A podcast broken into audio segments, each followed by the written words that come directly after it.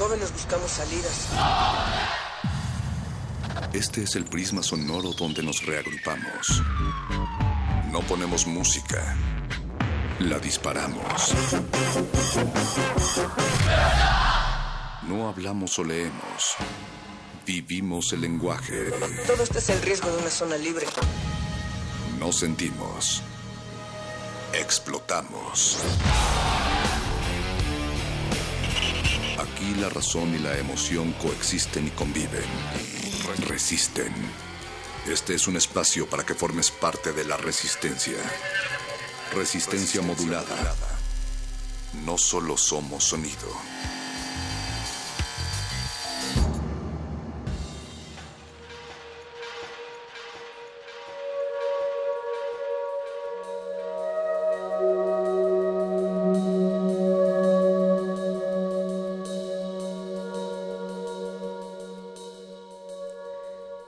Qué momento mi libertad y mi felicidad afecta los deseos de otras personas?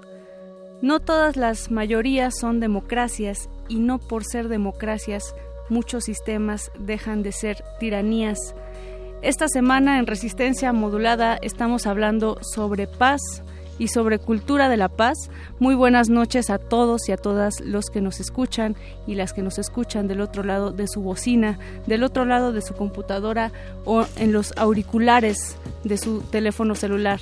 Mi nombre es Mónica Sorrosa y les doy la bienvenida a todos ustedes y te doy la bienvenida a ti, Natalia Luna. Muchas gracias, Mónica Sorrosa. También está del otro lado del cristal esta noche en la producción ejecutiva El Betoques. Está también Yeso Arraciel en la asistencia. Paquito de Pablo se ve andar por ahí que por cierto Yeso Arraciel sigue siendo el encargado de todas nuestras gastritis en estos temas también nada sencillos y eh, Paquito de Pablo de los panditas. Señor Agustín Muli está en la operación como cada noche y en la continuidad Alba Martínez. Gracias a quienes nos están sintonizando, pero también Moni pienso en aquellos que están a través de www.resistenciamodulada.com y la invitación abierta para que nos escriban a través de las redes en arroba Rmodulada. Estamos utilizando esta semana justo con motivo de la semana en la cual platicamos sobre cultura de paz con el hashtag queremos paz. Pero ¿qué significa queremos paz más allá de el discurso rosa que podría parecer o blanco que en algunos momentos se han impulsado desde distintas trincheras. ¿Cómo se construye realmente la paz? Hemos ya también entendido a lo largo de esta semana que no solamente se trata de la ausencia de un conflicto para que entonces exista la paz. Tiene que haber otro tipo de estructuras, otro tipo de trabajo y sobre todo hacerse desde las bases y eso precisamente es lo que queremos seguir platicando, seguir entendiendo y sobre todo fomentando. ¿Y qué estamos haciendo nosotros como individuos? No solamente se vale exigir y se vale pues a veces pensar que otros deben cambiar, sino nosotros mismos que es lo que cambiamos día a día, ¿no? En nuestro andar hacia la universidad, hacia el trabajo o hacia donde quiera que vayamos. Y bueno, Natalia, esta resistencia comienza con un menú para hacer agua a las orejas, porque hay mucha música. Hoy es jueves de cultivo de ejercios, pero también es jueves de glaciares el momento de la complacencia nada complaciente de estos dos individuos, no es como el playlist, pero es el suyo. y los glaciares esta noche estarán cerrando la última hora de la resistencia con un invitado muy especial, Mónica. Ellos tendrán a Luis Felipe Ortega, es un artista multiestratégico que pretende no solamente derretir, sino estirar y hacerlo más maleable sus oídos esta noche. Así es, el maestro Luis Felipe Ortega viene en la conducción. Mauricio Orduña esta vez va a prescindir de su colega con pinche compatriota Ricardo Pineda. Ay, pero... ay, quédense a escuchar eso entonces, a ver. pero él va a tripular la nave y lo va a hacer muy bien, como él sabe. Eh, un poquito antes, Nat, eh, como bien anunciábamos, a las nueve y media va a estar en el laboratorio sonoro de esta resistencia modulada 60 tigres que harán vibrar a cultivo de ejercios. Eh, y por qué no quedarse a escuchar rugir a estos músicos Eh, pero antes vamos a escuchar algo relacionado con nuestro tema semanal, Natalia. Sí, nosotros hacemos una selección musical también de acuerdo a los temas y en esta, en esta ocasión el Betoques nos proponía dos que son contrastantes y les vamos a platicar primero antes de que las escuchen el por qué son contrastantes. Y, y en este sentido la primera es Imagine de, eh, de John Lennon que creo que muchas personas ya han escuchado Mónica.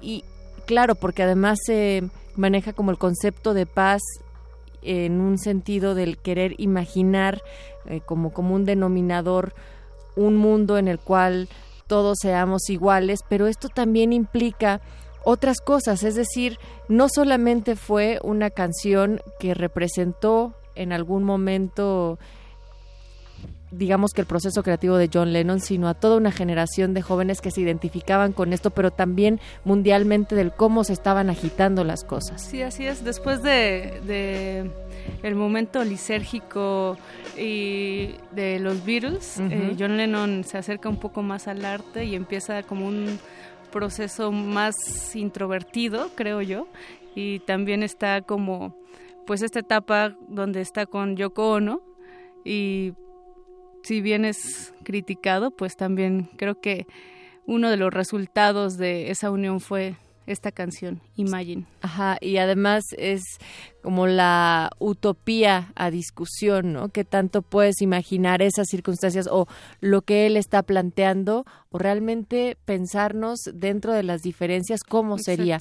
Y por ello, después, más adelante vamos a tener otra otra rola que es The Box Gang de es de The Bug, se titula Skank y es completamente lo opuesto, es decir, son las sonoridades de un conflicto, de violencia y estos contrastes son lo que queremos escuchar esta noche acá en la Resistencia, pero primero nos vamos, ya lo están escuchando, John Lennon, Imagine.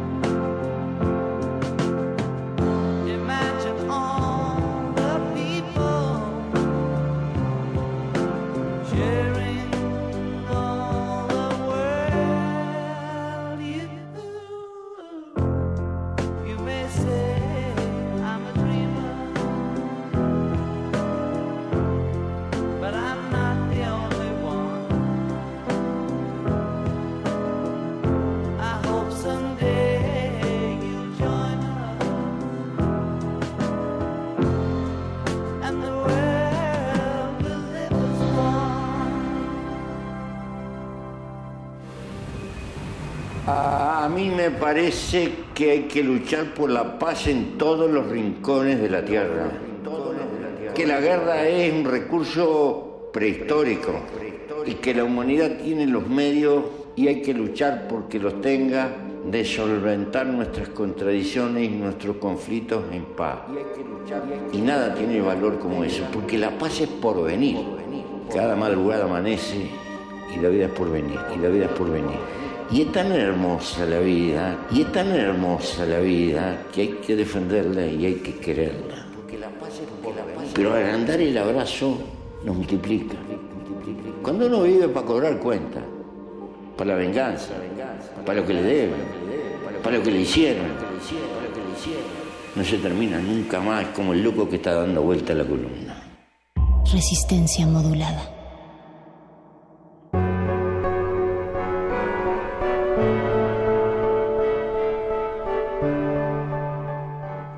Resistencia Modulada esta semana hemos hablado sobre cultura de paz. Estamos recibiendo sus mensajes y comentarios en arroba R modulada con el hashtag Queremos Paz y también nos pueden escribir en Facebook a través de Resistencia Modulada. Y qué mejor que para cerrar esta temática semanal, mi querida Moni, Resistencia, que hablar con quien encabeza una de las organizaciones civiles independientes además que están dentro de este proceso de transformación de conflictos sociales a través de articular procesos e iniciativas civiles en distintos campos. Por ello nos da mucho gusto saludar esta noche a Alberto Solís Castro, él es director de Serapaz. Muy buenas noches Alberto, ¿cómo estás? Buenas noches, eh, gracias por, por, invitarnos, por abrirnos el espacio. Muchas gracias a ti por aceptar esta conversación con resistencia modulada. De inicio, pues sería el planteamiento de qué significa construir paz, además, en un país tan convulso como lo es México. Pues mira, nosotros eh, siempre hemos considerado, y eran palabras de nuestro fundador, eh, don Samuel Ruiz, que, la paz no es únicamente la ausencia de guerra. Claro. Es verdaderamente entrar a un estado eh, donde todos, todas las personas puedan disfrutar de todos los derechos, que puedan tener condiciones sociales para poder vivir una vida digna, para poder vivir finalmente condiciones eh, de, de una situación social en la cual todas las voces puedan, puedan compartir, puedan escucharse, puedan formar parte de una sociedad participativa, plural y, respetuosa. ¿no? Alberto, hola, buenas noches. Habla Mónica Sorrosa. Eh, en las líneas... ¿Qué tal, Mónica? Gracias.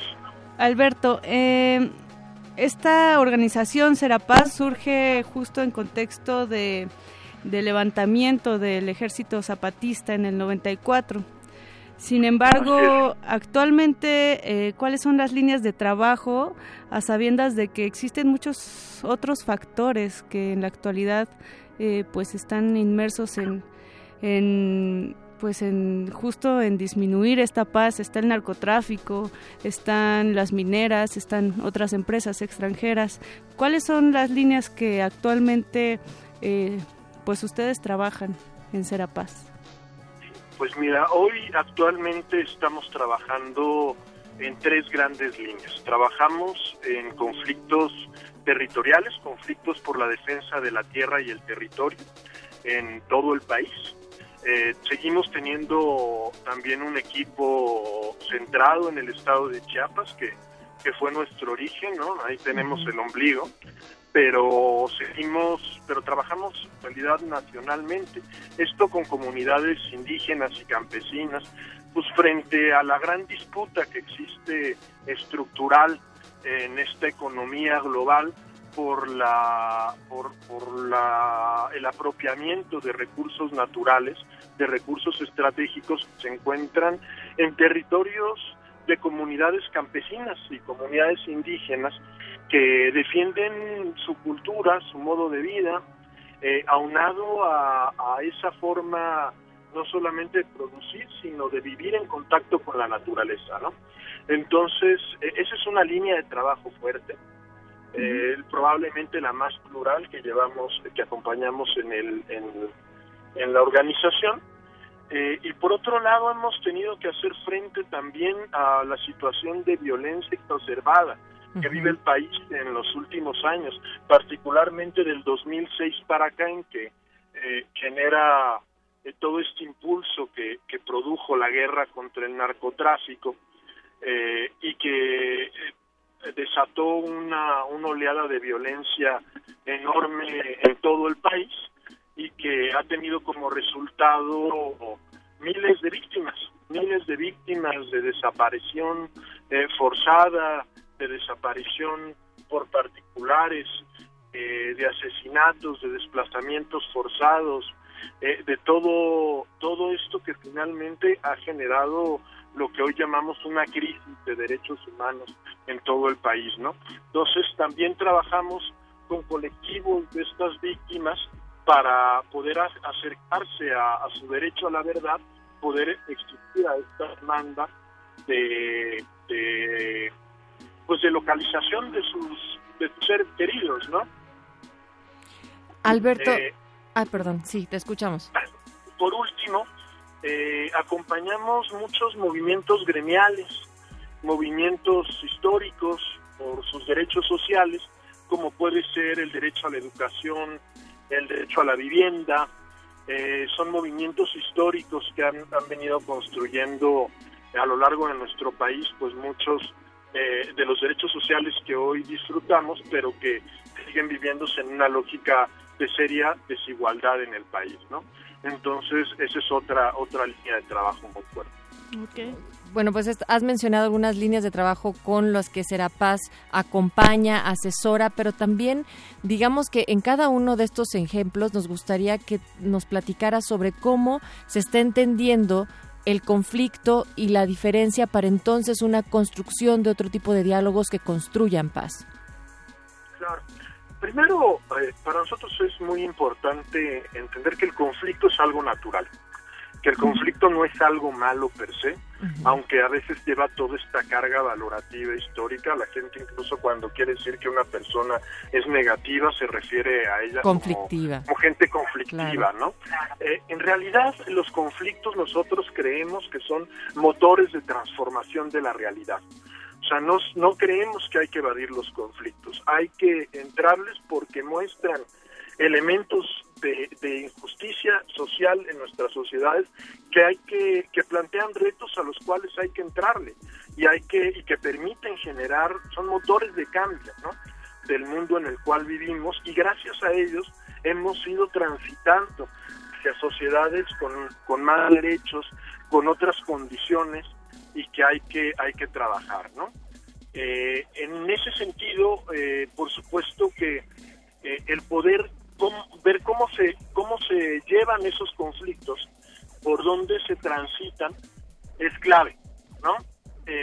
no es lo mismo llevar a un conflicto cuya única manera de procesarlo pareciera la confrontación directa, física, desgastante, que tiene altísimos costos en vidas, en, personas, en recursos, que tratarnos de llevar hacia lo que nosotros llamamos una transformación positiva de los conflictos. Es decir, cómo los llevamos hacia un cauce eh, donde se privilegie el intercambio de ideas, el entender las otras posturas, ¿no? Y que permitan, sin, renunciar a las luchas y a las demandas, eh, optar por vías de exigencia no violentas que creemos que pueden alcanzar grandes resultados. Alberto, eh, platícanos también en dónde podemos encontrar a Serapaz, dónde podemos nosotros eh, acercarnos a esta organización para eh, pues ver las líneas de trabajo que, que ustedes eh, están investigando, pero también la forma en que podemos construir otras realidades posibles. Eh, pues nosotros tenemos una oficina en la Ciudad de México con la cual realmente trabajamos a nivel nacional. Eh, ahora sí que donde, nos solicitan movimientos sociales que podamos acompañar y asesorar este su proceso, su estrategia, ¿no? Eh, tratamos de realmente esta oficina, aunque está físicamente en la Ciudad de México, nos movemos a diferentes partes del país y también en la, ciudad, en la ciudad de Ocosingo, Chiapas, donde seguimos manteniendo un equipo de compañeros de las propias comunidades indígenas y celtales que recuperan además la manera de trabajar el conflicto desde las desde la tradición indígena, desde la concepción indígena, que es sumamente rica y, que nutre muchísimo también nuestra metodología. La mejor manera de contactarnos creo que puede ser en realidad a través de, de los medios de la organización, a través de las redes sociales, la página de internet, ¿no? Que realmente son las vías por las cuales estamos en mayor comunicación con, con los actores y con las personas que están en particular interesadas en conocer un poco más sobre este tipo de trabajo, ¿no? Este, está en nuestra página de internet, Serapaz México, eh, no, Serapaz, www.serapaz.org.mx, eh, estamos en Facebook, en Serapaz México y, en Twitter como arroba Serapaz México y estamos normalmente atentos de, del contacto que tenemos. Y está también por vía telefónica, eh, los teléfonos de los oficinas son 5543 3670 y 5523 0492. Finalmente, Alberto, me gustaría, aprovechando eh, este espacio y que estás acá con nosotras esta noche, poder hacer como un último comentario para preguntarte en dónde, dentro de todas estas radiografías y dentro de las realidades tan diversas que hay en nuestro país, en nuestra Ciudad de México y en cada uno de nuestros contextos, dónde podríamos ubicar algunos de los puntos o conflictos donde hay que poner más atención y cómo poder hacerlo cada quien desde las trincheras? Pues mira, en un país como México que tiene una situación de inequidad y de injusticia tan grande, eh, en realidad podemos encontrar condiciones de transformación social, que es realmente nuestra apuesta de fondo, eh, en prácticamente en todos los espacios. Qué importante Hay lugares que digas eso, sí. Y procesos nodales, por supuesto, también, ¿no? Hay luchas eh, ya señalábamos, en el territorio, en las comunidades campesinas, pero también hay en las ciudades, quienes defienden eh, verdaderamente los espacios urbanos frente a, los intereses eh, voraces de, empresas inmobiliarias, de diferentes grupos. ¿no? En realidad hay, hay espacios para la lucha, nosotros creemos, en todos lados. ¿no? En un país que está viviendo una situación tan grave de violencia, es muy probable que podamos estar muy cerca de, una víctima en realidad dentro de nuestra propia colonia, dentro de nuestra propia, de nuestro pueblo o, o inclusive al interior de nuestra familia, ¿no? Entonces creemos que hay que asumir, entender que estos temas colectivos que nos tocan a todos y a todos y que debemos involucrarnos con esos procesos de lucha, porque finalmente eh, están orientando el tipo de país y el tipo de, sociedad que queremos Sin duda, pues muchísimas gracias de nueva cuenta Alberto Solís Castro, director de Serapaz, el organismo civil mexicano independiente y no lucrativo, por esta entrevista con resistencia modulada esta noche y esperamos que sea la primera de algunas otras. Sí, muchísimas gracias nuevamente. Buenas noches. Y un abrazo grande. Abrazos. Buenas noches.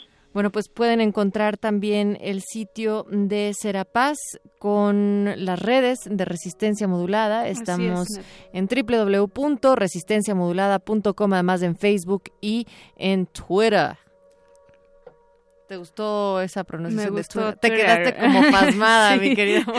Eh, pues esta es resistencia modulada, no se despeguen porque vamos a seguir hablando de cultura de paz. Y además desde otras líneas temáticas, o sea, se puede construir la paz desde cualquier espacio. Ahorita escuchando eh, a Alberto Solís Castro, pensaba que todo espacio es un lugar para dar la lucha y también a través de la música se construye la paz. Pues vamos a escuchar ahora sí Skeng de The Bog y regresamos.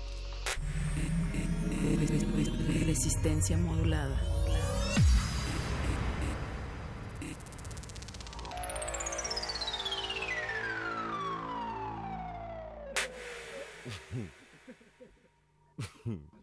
yeah. Never the king, I love it. I mean, I would have kicking out your face, I would have rob you. Oh, that could jump on it as well. Never the king.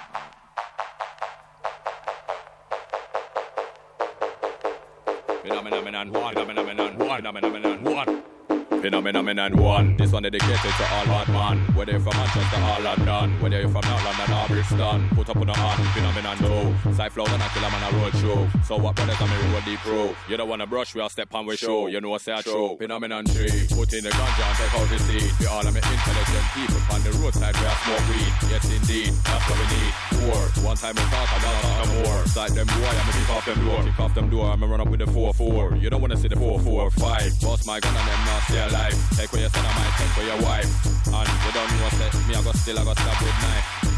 Tell them about phenomenon six. Them walk with knife when we walk with six. Kill a mommy, I go down some bricks. Down some bricks with a M16. Tell them about phenomenon seven. How much gun we bought for the week seven? Man, don't want to get one out of the seven. Cause you only gonna get eleven. Tell them about phenomenon eight. Bust my gunshot boy at the gate. We not really care it's early or late. Bad man real, we not fake. Straight.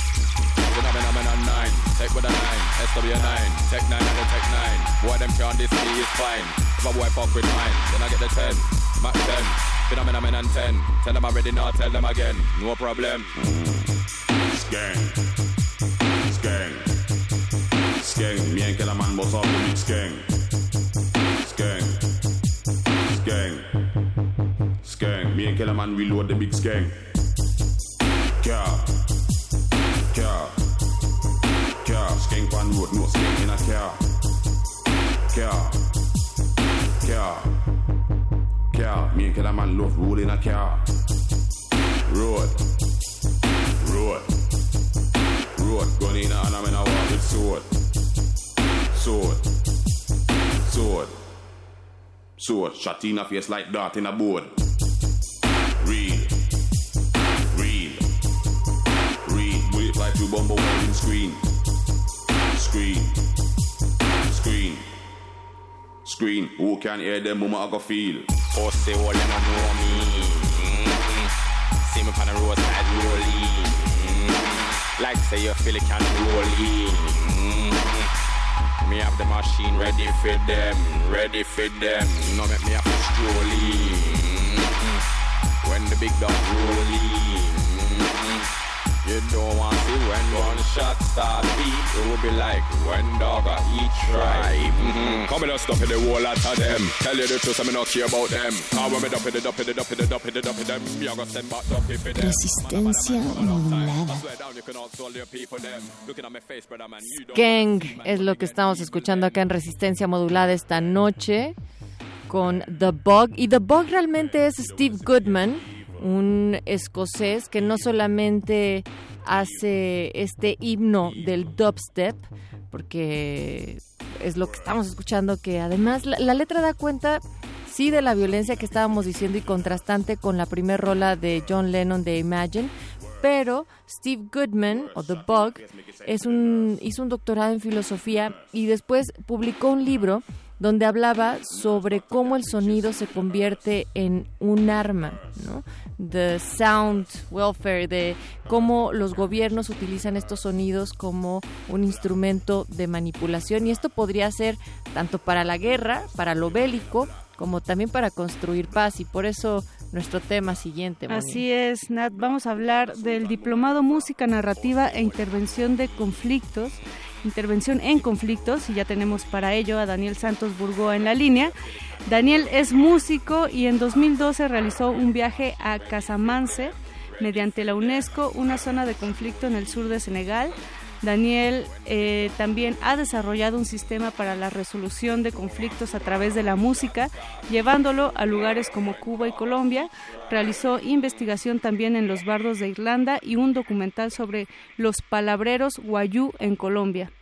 En 2015 se entrenó con Músicos Sin Fronteras, con una organización que trabaja zonas de conflicto armado como Palestina, Ruanda y Kosovo. Daniel, buenas noches, ¿cómo estás? Hola, ¿cómo están? Mónica y Moni y Natalia, ¿verdad? Exacto, Así es. acá andamos. ¿Cómo están? Oye, pues interesadas en saber cómo es que entonces a través de la música y estas narrativas se puede tener una intervención en conflictos. bueno, esto no me voy a extender mucho. Estuve en el 2012 Ujú. haciendo una residencia en Senegal, donde tuve contacto muy cercano con eh, clanes de juglares, todavía existen los juglares allá, de griots, se llaman griots. Y entonces a través de la música hicimos una relación como muy cercana de hermandad, tanto que pues este como que tuve el privilegio de, pertenecer a una de las familias, me dieron el nombre, todo, me empezaron a transmitir todo lo que sabían. Y ahí nació la idea de, de, de traer esto a México, es decir, en, África Occidental es el músico el encargado de manejar los conflictos entre las personas, marido y mujer, familias, entre la nobleza, entre presidentes, a nivel de toda la sociedad. Tradicionalmente es el, la función más pura, más este, eh, más profunda que se le da al músico es la reconciliación. Y tienen una serie de estrategias impresionantes para lograrlo. Entonces, después de que estuve viviendo con ellos un buen tiempo, eh, dije, pues lo tengo que traer a México, desarrollé un sistema y eso es lo que estamos haciendo aquí. Lo que quiero hacer es introducir, introducirlo como línea en, en, en, México. Por eso abrir este diplomado en música narrativa e intervención en conflictos. ¿En qué consiste, Daniel, justo este, bueno, este va a haber una combinación, uh -huh. la, la, en el diplomado va a haber una combinación, es interdisciplinario. Va a haber una combinación entre, entre que si, voy a revelar literalmente muchísimas de las estrategias que utilizan los griots africanos eh, para el manejo de conflictos, pero también se van a dar eh, clases de mediación, Okay. Eh, se va a dar eh, filosofía gandiana, toda la escuela de no violencia de, de Gandhi y todas las formas en las que se ha utilizado el manejo de conflictos, por ejemplo, en zonas de conflicto armado, eh, a través de la música. Uh -huh. Uh -huh. Entonces, va a ser un diplomado casi completamente práctico. Va a haber muy poca teoría, sí va a haber, evidentemente, pero la idea es empoderar a los músicos para poder hacer esto y que México tenga esta esta esta área porque existe fuertísimo en Colombia por ejemplo en países como Kosovo en Ruanda en, en, Holanda en Estados Unidos están haciendo cosas bien interesantes y en México no existe y México es el país número 16 más violento del mundo. Siria es el primero. Claro, y, y, y, tal ¿sí? vez no existe en ocasiones, Daniel, digamos que la claridad de entender por qué tenemos tanta ausencia de paz en este país mientras no veamos movimientos armados como lo han vivido otros países latinoamericanos tan evidentemente. Sin embargo, como tú lo dices ya, estamos ubicados en uno de los peores lugares de violencia en el mundo y esto requiere acción inmediata. Cuéntanos, a través también de la música, ustedes están entendiendo el conflicto como nos lo comentaba Alberto Solís, nuestro invitado previo, como un espacio para poder eh, tener una oportunidad de crear y transformar? Sí, lo que pasa es que normalmente nosotros entendemos el conflicto de forma polarizada, es decir, un nosotros este, contra ellos, ¿no? Así es. Y mientras siga existiendo eso no se va a resolver porque las dos partes se polarizan, ¿no? Entonces, el, el asunto es que, por ejemplo, a través de toda esta escuela gandiana, ya mezclado con música y todo, eh, se ve, se encuentran no enemigos sino adversarios, y hay una manera este como muy diferente de, de abordar el conflicto este, de manera comunitaria basada en la verdad este que incluye al otro ¿sí? ¿Podrías poner ejemplos sí. muy prácticos para ver cómo alguien de la ciudad que tome, eh, digamos, esta asesoría, este diplomado con ustedes, podría llegar a, este, a esta conclusión? Bueno, hay, hay, hay, nivel, digamos, este macro y hay a nivel de aplicación local. Hay varios. Entonces, por ejemplo, algo que sucedió en México, vamos a ir, no, no nos vamos tan lejos. Algo que sucedió ahorita con el gasolinazo, cuando este, estaban todas las marchas y todo eso, hubo un, un problema donde la, la, policía quería tomar como unas represalias muy fuertes y las personas se hincaron y empezaron a cantar el himno nacional. Uh -huh. Y ya no sucedió nada. Entonces, esto lo hicieron de forma intuitiva pero es un caso, pero es una estrategia específica dentro de, o sea, que está, digamos, está sistematizado, ¿no? Entonces, se puede, se puede enseñar esto, se puede aprender, y yo espero que la, las personas que realmente entren al diplomado este, realmente hagan cosas maravillosas. Otra, otro ejemplo es a través del homenaje. Los, los griots africanos esos, en eso se han especializado mucho. La narrativa tiene un poder fuertísimo de llegar al inconsciente y de provocar un quiebre moral en una persona o de manejar su rol social y es impresionante eh, el poder que tiene a través de la música. Nosotros hemos, por ejemplo, he mediado conflictos en organizaciones y cosas así usando usando la cora, usando la cora africana, que es un arpa africana y usando la narrativa. A través de, de homenajear a una persona, o sea, decir todas las cosas positivas que tiene, incluso cuando no se está comportando así, tiene un efecto eh, que llega muy profundo a, las, a la gente y cambia, transforma.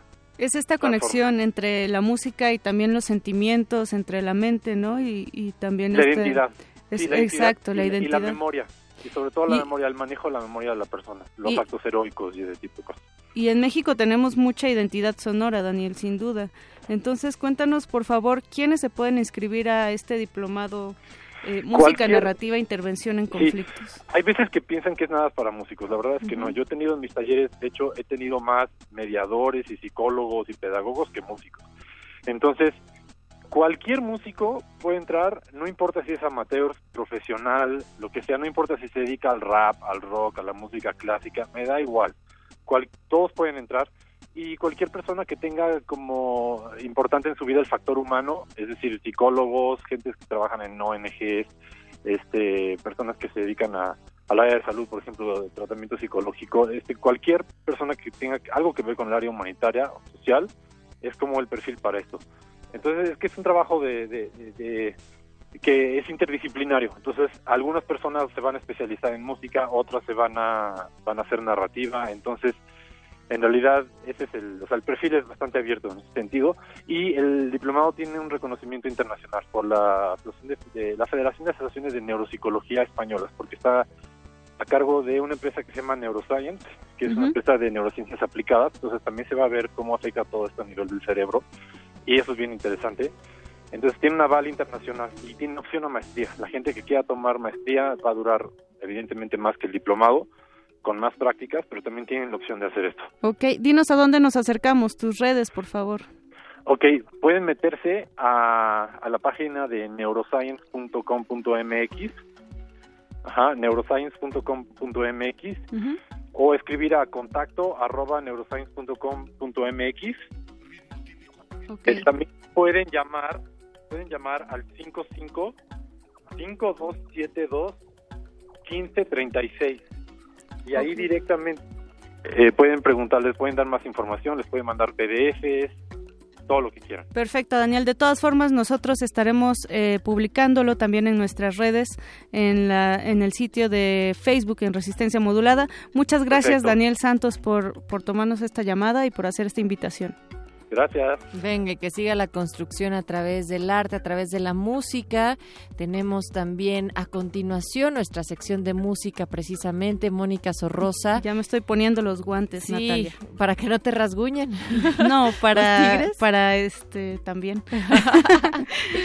Oye, también quisiera recordarle a la Resistencia que no se olviden de asistir a las conferencias, talleres y presentaciones que Poesía en Voz Alta tiene para todos en Casa del Lago, la Casa del Lago Juan José Arreola. Esto será hasta el 2 de abril. La entrada es libre. Pueden también consultar las actividades a través de nuestras redes. Estamos en arroba remodulada y Facebook Resistencia Modulada.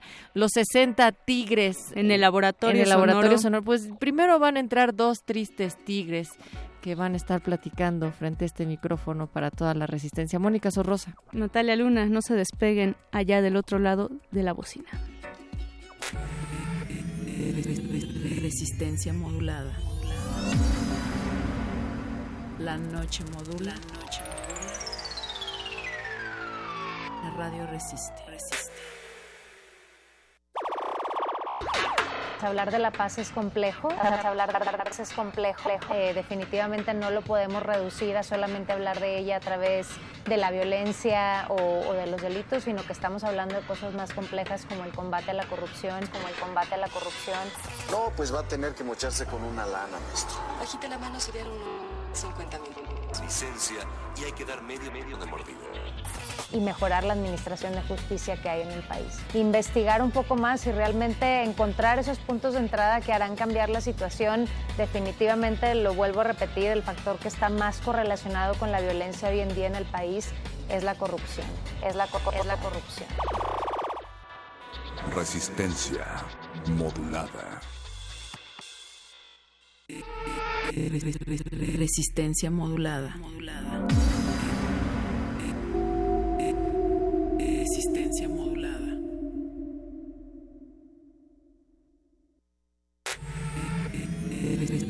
Resistencia modulada. La noche modula. La radio resiste. resiste. Código Amarillo. Se le solicita a toda la resistencia tomar sus posiciones. Nuevas muestras musicales están por llegar. Manejen los caldos sonoros con extremo cuidado. Si tenemos suerte, un nuevo virus podría nacer. Inicien descontaminación para entrar al laboratorio de cultivo de ejercicios.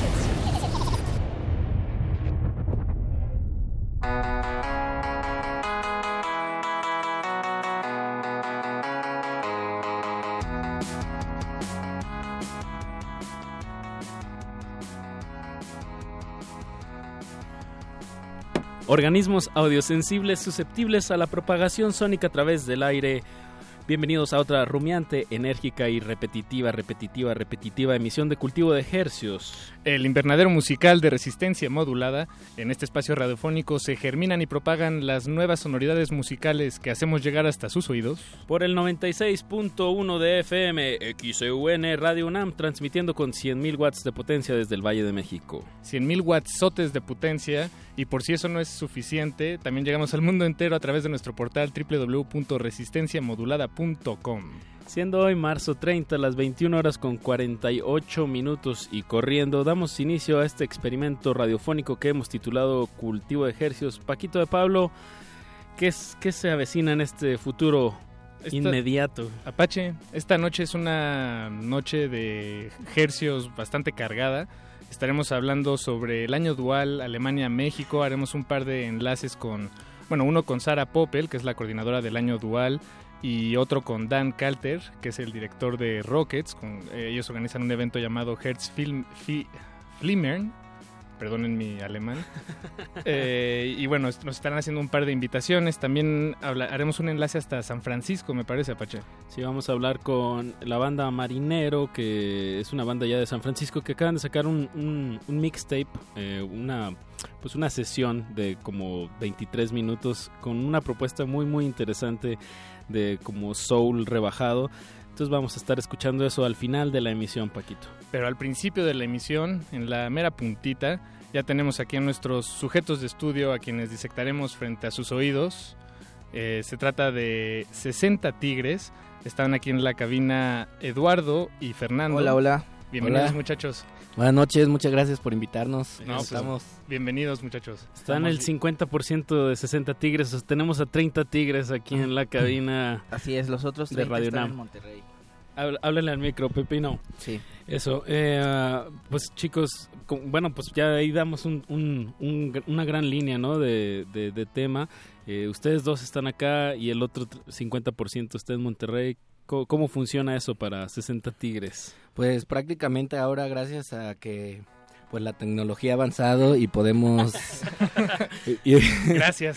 y al internet y, Y todo los vuelos eso. son más baratos. Exacto, entonces por po- Skype podemos y- como componer pues cada quien en su casa, ¿no? Por cada quien tiene como su pequeño home studio. Y pues cada quien compone ahí este pues rolas, así unas ideas y ya nos las pasamos por internet.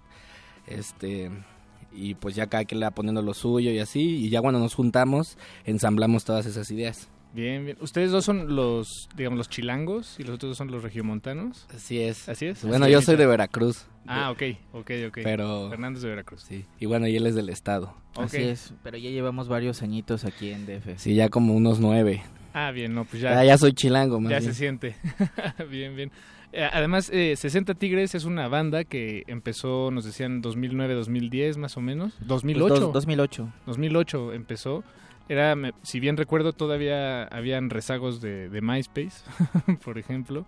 Sí, y seguro. la tecnología no, tal vez no les permitía Pues, eh, de la- hecho- hacer las cosas que hacen hoy en día. Claro, pero yo creo que fue el inicio, yo creo con Spice, eh, MySpace, que de hecho 60 Tigres pudo llegar a tocar a este En MySpace Latino, que era un festival en Chicago. en Chicago, Oh, exacto. ok. Entonces, ¿Los de invitaba hecho, MySpace? Eh, Sí, en la fue en el, sí, creo que fue en el 2008-2009 y MySpace hacía como que un festival, un concurso y 60 Tigres pudo participar en ese festival que estuvo muy bueno. Ah. Sí, fue el inicio más bien yo creo que MySpace del De como todo. ajá, de todo en cuanto a las redes sociales por internet, Sí, las claro. bandas. Y ese fue su primer, digamos, eh, su primera presentación que, que tal vez superaba las expectativas que tenían cuando empezaron este proyecto.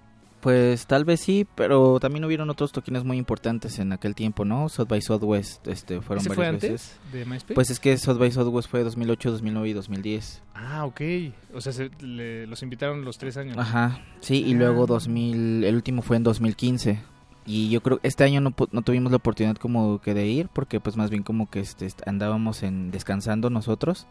Pero yo creo que en el 2018 regresamos seguro, porque es una buena plataforma, es un buen festival y pues la verdad también nos la pasamos increíble, ¿no? Viendo No, las pues, demás bandas. Y después de cuatro veces me imagino que ya, ya hasta tienen mañas. bueno, no sé, ya lo, ¿cómo- no sé cómo decir. No, pues más bien cuando ya vas varias veces, ¿no? Ajá, te te dan más claro. y te dan más este más lugares para tocar y más días, no solamente una vez. Por ejemplo, la última vez que fuimos tocamos cuatro veces en, en el 2015. De hecho, en el este en el festival, dentro del festival tocamos tres en tres en tres lugares diferentes, tres días diferentes y en el último día ya había terminado el festival y fuimos como en una una fiesta, ¿no? Y estuvo chido. Ah, qué bien, qué bien. Y, y, pues bueno, hay una vinculación muy fuerte ahí de, bueno, viniendo de sus otros dos compañeros que les mandamos saludos de Monterrey con, con Austin, ¿no? Como que ahí hay una, como una hermandad, ¿no? Que se ha creado cultural, ¿no? Entre Monterrey y, el sur de Texas. Sí, de hecho es como que es una ciudad muy padre porque pues todos tocan, así todo, todos tocan, todos, todos, todos y es una ciudad también de puros chavos y de muchas universidades y de hecho hay varios amigos viviendo ahí, pues Exacto. sí se junta la buena flota y la buena vibra ahí en ese festival. Y O sea, muchos muchos venues, ¿no? Me imagino también. Digo, me encantaría ir, no solo he escuchado leyendas sobre el South by Southwest. Bueno, No, pues chicos, está muy, está muy chido. Eh, Hemos hablado de sus presentaciones. Creo que también hay que contextualizar a la audiencia que no conoce a 60 Tigres. Eh, pues descríbanos un poquito su sonido antes de escuchar pues un primer tema. O, o cuál les gustaría empezar, o vámonos sobre la música y, y luego seguimos Sí. platicando. ¿Cómo, ¿Qué dicen? ¿Que les platique sobre el nuevo sonido? es que No, algo no del sonido. bien la pregunta del sonido. Ah, no, o sea, de que, pues ¿qué toca 60 Tigres? No hemos descrito Ah, ok, nada ok. del- de- de- por Bueno, dónde va pues- el proyecto. Pues realmente, este, en el último disco que sacamos, Frenesí, este era un sonido más como, más shoegazero, Ajá. más con, este, distorsiones, con reverb, con delay, este, un sonido como muy, muy sumergido en las atmósferas, ¿no? Este, como que también con un poco, pues, de tintes de, como de rock, podría decir, de punk, este... Yo, yo siento que son, que, que quieren, ¿cómo decirlo? Quieren llegar a momentos eh, muy elevados como de, de energía o de, de- ah, Bueno, por lo menos si yo, to- si yo tocara con ustedes, así me sentiría. Sí, sí, No, sí. pues qué chido, es que... Sí. sí. Sí, pues nos gusta más bien como as- pues, a- hacer a la gente bailar y Eso, eso. prender a la banda, o sea, que la música sea como el, el, pues el vehículo, ¿no? Donde lleve el mensaje y pues si obviamente ese vehículo pues te hace eh, prenderte mucho, pasarla bien, o sea, la euforia y todo eso, pues re- lo recuerdas con más fuerza. Exacto. sí. También tocamos mucho onda de funk y música disco y es lo que siempre también nos hemos mantenido esa base en 60 Tigres y independientemente cada disco ha evolucionado bastante. Bien, pues vamos a, a- a escuchar. Perdón, me, me, distraje un poquito. ¿Qué vamos a escuchar, Eduardo Luis? Como quieras. Ese es el nombre del track de 60 Tigres que vamos a escuchar. Y volvemos a Cultivo de Ejercios.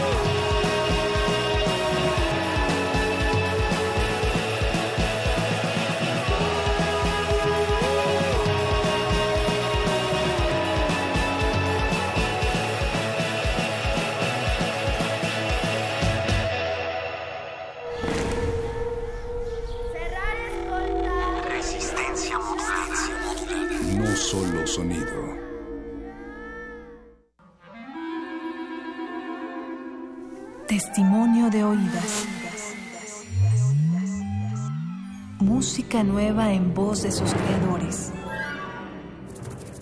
De sus intérpretes. Un autorretrato sonoro de la música de hoy. Escúchanos por el 96.1 de FM los martes y jueves a la 1 a.m. o en su retransmisión los sábados y domingos también a la 1 a.m.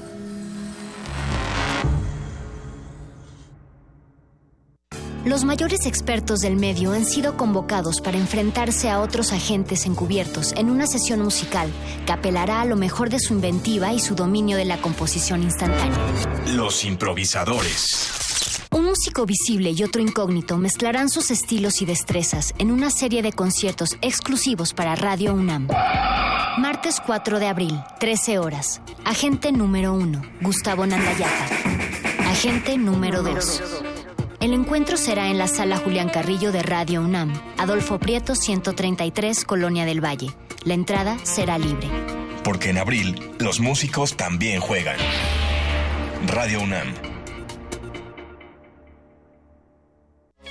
La Guelaguetza. Su tradición. Una fusión deliciosa de ritmos. El Festival Intersecciones se viste con los colores del Istmo para recibir a La China Sonidera. Cumbia oaxaqueña con sabor a tlayuda. Viernes 31 de marzo, 21 horas. Sala Julián Carrillo de Radio UNAM. Entrada libre. Ven y despabilate. Como los pulpos, los escritores son más sabrosos en su tinta. Una producción del Instituto de Energías Renovables de la UNAM. Lunes y miércoles al mediodía por el 96.1 FM. Radio UNAM. Resistencia modulada. Cultivo de ejercios.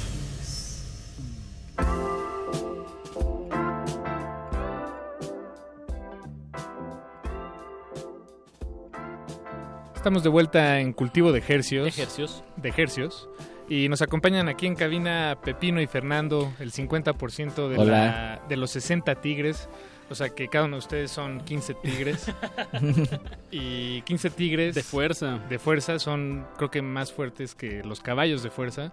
Entonces, Claro, sí. me imagino que ustedes son personas que van muy rápido por la vida. se Pues sienten se acelerados. decir que O- sí. O más voraces, ¿no? Mínimo. No sé si más rápidos, pero más voraces igual y sí. que los caballos. Bien, muchachos, pues eh, tengo una confesión que hacerles. Eh, hay un proyecto que ustedes conocen muy bien, eh, que ha hecho una gran labor en difundir música de, de muchas partes del mundo y se trata de las sesiones de la KEXP de allá en Seattle. Eh, ellos graban sesiones con muchas bandas de, de todas partes. Y si bien recuerdo, ustedes fueron la primera banda mexicana, tal vez, o de las primeras que Pues, grababan ahí con ellos. Banda en conjunto, sí, Sí. fuimos la primera, porque primero había estado un rapero que no recuerdo cómo se llama, pero pues que ya tiene bastante tiempo tocando, pues viviendo en Los Ángeles, y también estuvo Rodrigo y Gabriela, pero más Mm. bien como que KXP fue a cubrir eventos donde tocaron. En sí, la Ah. primera sesión en vivo. Ahí del- en su estudio. En sus estudios, sí. Sí, fuimos así, bueno, se supone que fue 60 Tigres, la banda que tocó en el lugar de los foquitos bonitos. Ajá, ahí. exactamente, es el, el cuartito de los foquitos. Yo ahí fue la primera vez que, que, que escuché, que los escuché. Eh, me sentí un poco que, que llegué algo tarde, porque parecía que ya estaban ustedes, en- llevaban una buena racha, ¿no? Bueno, eso, esa era la impresión que me, me daba. Y les quería preguntar, ¿cómo fue su, su experiencia llegar a esos estudios? ¿Cómo, ¿Cómo arman ellos esas sesiones? No es que nosotros queremos copiarles y hacer lo mismo aquí en Radio UNAM, ni queramos sacar la fórmula. No, pues la verdad yo creo que fue como un mensaje de Dios, o sea, fue algo más como espiritual. No creo que, hay- que sea algo planeado, yo creo que es como cuando te llega un mensaje del más allá y solo lo canalizas. Pues, Más bien todo empezó como que meses, Bien. meses antes de ir a KXP. Fuimos a un viaje a Oaxaca y nos llenamos de hongos y de felicidad. Y en el Tuvimos punto- revelaciones. ¿A dónde fueron? ¿A San José del Sí, Pacífico? exactamente. Al santuario y... Sí, estuvo muy chido. Estuvimos como cuatro días sin bajar de la montaña y así cosas hermosas y en una de esas como que está, nos sentíamos plenos y felices y pues nos, nos acordamos del momento en que pues nos la pasamos viendo KXP nosotros, viendo las bandas nuevas, las bandas chidas que han estado ahí y bandas que nos han influenciado Ujú. un buen ahí como Dinosaur Jr., Yo La Tengo y otras bandas eh, así increíbles que han estado ahí. Y dijimos que qué chido lugar, qué chido momento, algún día tal vez este estaría chido Tocar si nos ahí. dieran la oportunidad de tocar Ujú. ahí, ¿no? Como que fue una petición a, a, a los dioses de los hongos o no sé qué pasó, pero de repente regresamos a, a la realidad del DF. Y, y pues mandamos un mail para ver así. No, no, no, no, de Sí, hecho ¿no? fue un Twitter, o sea, nos... Ah, es que vimos que habían tuiteado una canción. Es que más bien ya, ya habían como... Los de la cuenta de Los la de KXP, KXP, ajá. habían puesto una. No, ya llevaban como dos años poniendo rolas de 60 Tigres, ¿no? De los nuevos que sacábamos, como que siempre había un apoyo de ellos. Ok, Órale. Y retuiteaban y nosotros tuiteábamos y regresando al viaje fue como que mi, Micol, el baterista, como que les mandó un mensaje de que, "Hey, qué onda, qué chido, ¿no? Que, que siempre nos, Que nos pone. nos apoyan y nos ponen y ellos de que pues igual gracias y de repente surgió un festival que se llama el Macefield Festival Allá en, en Seattle. Donde cerró Ma- Mark Lanegan, que to- cantaba en Queens of the Stone Age y en otras bandas legendarias de allá. Nos el sonido como de desert rock, ¿no? Le- Sí. le dicen, Ujú. sí. Y nos, Estuvo chido. nos invitaron a tocar en ese festival y lo que hace KXP es que cuando va una banda que le gusta tocar por Seattle, es como Ya de. Ha- Hacen la promoción en la mañana, ¿no? Morning. un día antes. O un día antes, exacto. Y pues nos invitaron por ahí. ¿Y los, eh, les llegó la invitación ustedes ya estando ahí en Seattle? O... no, ya ya, nos habían dicho, ajá. Ah, ok. De hecho, si sí. hubiéramos ido solo por el festival, tal vez ni siquiera nos animábamos a Sí, viajar no. tan lejos por un toquín Claro. tan lejano, porque Sí. pero como que dijimos, o sea, como que fue de que, oye, es neta que nos van a hacer esto, o sea, no nos están choreando. Tuvimos que cruzar desiertos, lagos, ríos. con, con instrumentos en la espalda. Sí, fue Sí. toda una experiencia Wow, porque no, no, no teníamos visa de, no tenemos visa de trabajo, necesitas visa de trabajo para tocar en ese tipo de festivales porque South by Southwest no hay tanto problema porque te mandan una carta De que no vas a cobrar. de que no vas a cobrar y te tienen que dejar pasar a fuerzas, ¿no? Ah. Pero en ese festival que era como un South by Southwest, pero en Seattle, que también está increíble, nada más que ahí sí no ves a, a ni un mexicano por ahí, o sea, está bien raro. Sí, se supone que lo hicieron porque era una casa, un lugar como lleno de casas y de repente como que empezaron a comprar como que todas las todas las, la- lo- las casas así y evacuaban a la gente de allí y, ¿Y al- qué- qué hicieron hacían? como edificios enormes y así y al final había un como que un, un señor o una señora La historia de Op. ajá, que se nega, No, ajá, que se negaba a vender su casa y, y al final así que todo, o sea, nada más estaba la casa así sola y alrededor eran puros así rascacielos así súper Y random. ahí era el festival. Y todavía Y- está esa casa. Y todavía está esa casa, entonces ese festival lo hicieron por, se llama Macefield, la casa. Y, y de hecho en el festival te tatuaban esa casa, Ah, Si ya, tú ya. querías. si tú querías. Nosotros ya no alcanzábamos. Así, a ya no alcanzamos, Ah, iba a pero ser veo que sí, legendario. sí están un poco rayados ustedes. Un ¿Sí, poco, ¿Lo hubieran hecho? ¿Sí se hubieran animado? nos No, sí, formamos. nos formamos, pero ya Ah, ok. nos dijeron, no, ya no. Dijeron de que ya se acabó porque estaba así como que todos los que tocaron en el festival se tatuaban como de recuerdo el símbolo del festival y era como Pues era la chido. casa el símbolo. Oh, ok, oh, qué bien. Sí, qué está bien, qué chido. De ahí, de ahí, este pues fue- estuvo increíble porque no nos apoyaron mucho, por ejemplo, Gibson nos patrocinó Ah, sí. Y nos dieron a escoger así este instrumentos Wow, increíbles Para, el sueño para lo de KXP o para, Sí. para, para la- para estar- los- para la, la estadía. Sí, Sí. llegamos al hotel y ahí Wow. estábamos un, un chavo así de Gibson. ¿Cuál y- quieren? Sí. Ajá, nos trajo Como así. de dealer, ¿no? Sí. Ajá, fue hermoso, casi, casi lloramos. Wow, qué buen rollo.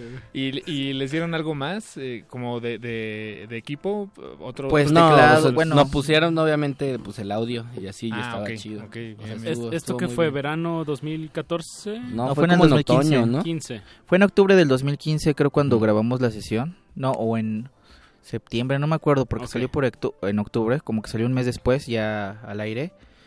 Bueno, en video, porque el aire, en- al aire sale en vivo, creo, ahí en, Sí, sí, en sí. Seattle. No, recuerdo bien, pero pues estábamos. pues, fue un momento muy mágico. También no había, solo había un mexicano trabajando en KXP que, que se llamaba Walter, creo, o Max, no me acuerdo, muy buena onda. Que nos platicaba que la única banda mexicana que había ido y ni se llamaba KXP todavía, o creo que sí, que era cuando Chris Cornell todavía era este El locutor. Ah, Ajá. digo, ya, ya, ya. locutor de KXP y varias ba- ahí. Este fue este, ¿cómo se llama la banda esta de Monterrey? que uno es un vaquero. ¿Eh, ¿Kinky? Kinky. Sí, que uno es un vaquero. y este, Kinky, que había estado Kinky, pero como que nada más tocaron y también fueron como una entrevista pequeña, pero no grabaron, ¿no? Y eso había sido 10 años antes No de que nosotros, como que fue lo más cercano que nos habían contado de mexicanos estar ahí. Y pues increíble, nos recibieron como... Nos hicieron sentir que éramos menudo y así. Estuvo muy chido. y eso no pasa a menudo. No. Pues muy recomendable, si están escuchándonos desde la comodidad de su computadora, dejen cargando la sesión de... Para cuando acabe esta- para cuando este acabe esta emisión y vean, eh, pónganle K...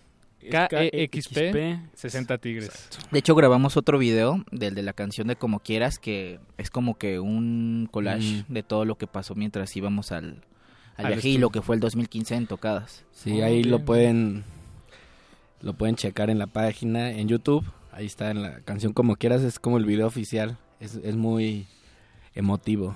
Bien, O si no, prendanle a Ritmozón Latino y lo pasan todo el día. todo el día está ahí.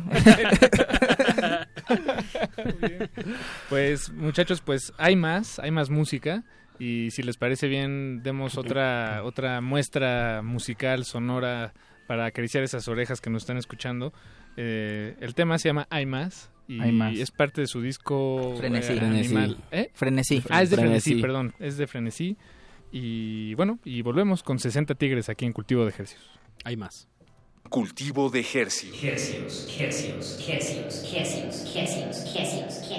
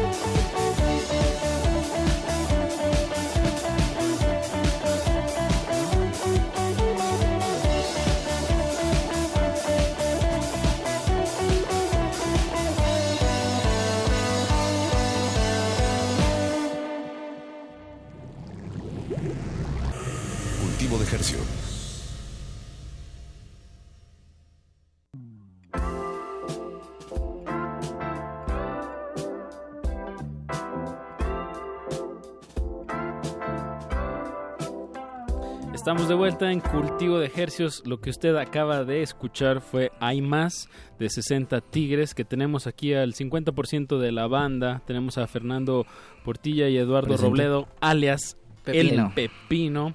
Eh, es la guitarra, el cinte. Tú, Fernando, y tú en guitarra, ¿verdad, Sí. Eduardo? Nos faltó el bajo y la, la sección rítmica está en Monterrey. Sí. y bueno, esto fue de su cuarto disco, ya llevan cuatro discos. Sí. Frenesí. Y andan, pues ya andan en plan. Por el quinto. En, en aras de, de un quinto disco. ¿Qué nos pueden ir platicando? ¿Por dónde va? ¿Ya tiene nombre el disco? Pues andamos planeando el nombre. Últimamente hemos estado pensando en el nombre de Fresco para el disco. porque viene muy fresco, como lechuga. Lo tienen que sacar en verano, si no Sí, va a estar pierde lo chido. fresco. Pero este ya están grabadas todas las canciones, apenas fuimos a Ah, Monterrey a terminar todo. Y ahorita como que se está trabajando la mezcla y la masterización, que siempre es un gran trabajo también por este José Luis Lapas, que tiene su estudio ahí en Monterrey, que es ya como que nos conoce bien y sabe qué sonido nos gusta. Y pues estamos por... O sea, acabamos también de estrenar el video de Canícula, el video Exacto. oficial, ¿no? Que salió hace como dos semanas. Ha tenido una muy buena respuesta de la gente, la gente la vemos contenta, a pesar de que, pues sí, no nos arriesgamos, más bien fue como que lo, lo que nos nació en ese momento de música, porque últimamente nos ha dado por jugar muchísimo con sonidos de sintetizadores y, y análogos también, ¿no? Para que suenen viejitos, la onda caliente. Canícula, que ahorita decía Paquito de Pablo que en inglés es Dog Days. Dog Days. Días perros, eh, que es la estación, que es lo más caliente del año, ¿no? Como Sí. los días más calientes Sí, del año. los mo- es cuando te salen todos los mosquitos y te pican un buen Y te da- no está nada chido. ¿Cómo se llama? Stasic. Hay un buen de calor y así son no días malos y por eso también la canción, o sea, en realidad quiere decir así como pues realmente que ninguna pues ese tipo de barreras o un día malo te, te detenga a hacer lo que quieres y amas, ¿no? Que siempre pues recordar que la fuerza más grande es el amor y, y el amor hacia uno mismo Eso. y el amor hacia lo que haces. Que al final lo que haces eh, determina lo que eres. Bien, bien, buen mensaje de 60 tigres. Aplausos. Saludos a San José del Pacífico. Voy a llorar. Saludos a San José del Pacífico. Todo, esto fue gracias a San José del Pacífico. Me Sí, imagino. sí, No, que si es no un lugar muy bonito. la luz. Te- Teníamos muchas ganas de tocar ahí, pero iba a ser muy complicado. Llevar los instrumentos, imagínense. Sí, lo pensamos. De hecho, este disco se iba a grabar a- ahí. O sea, sí, lo habíamos empezado a planear de que se unen en una cabaña. dos semanas en, una cabaña, pero Un retiro espiritual. No, pero ¿Qué, qué- fue lo semanas. Complicado? Que coincidieran Pues llevar el equipo. subir el equipo con dos camionetas diferentes, manejando, o sea, rifándonos solos Desde cuatro. aquí, No, mucho esa equipo. y esa carretera, si no la conoces. Sí, está densa. Sí. Y como no podíamos llevar a nadie porque nadie se iba a quedar dos semanas ahí atrapado con nosotros, más que nosotros, o sea, como Sí, que exacto.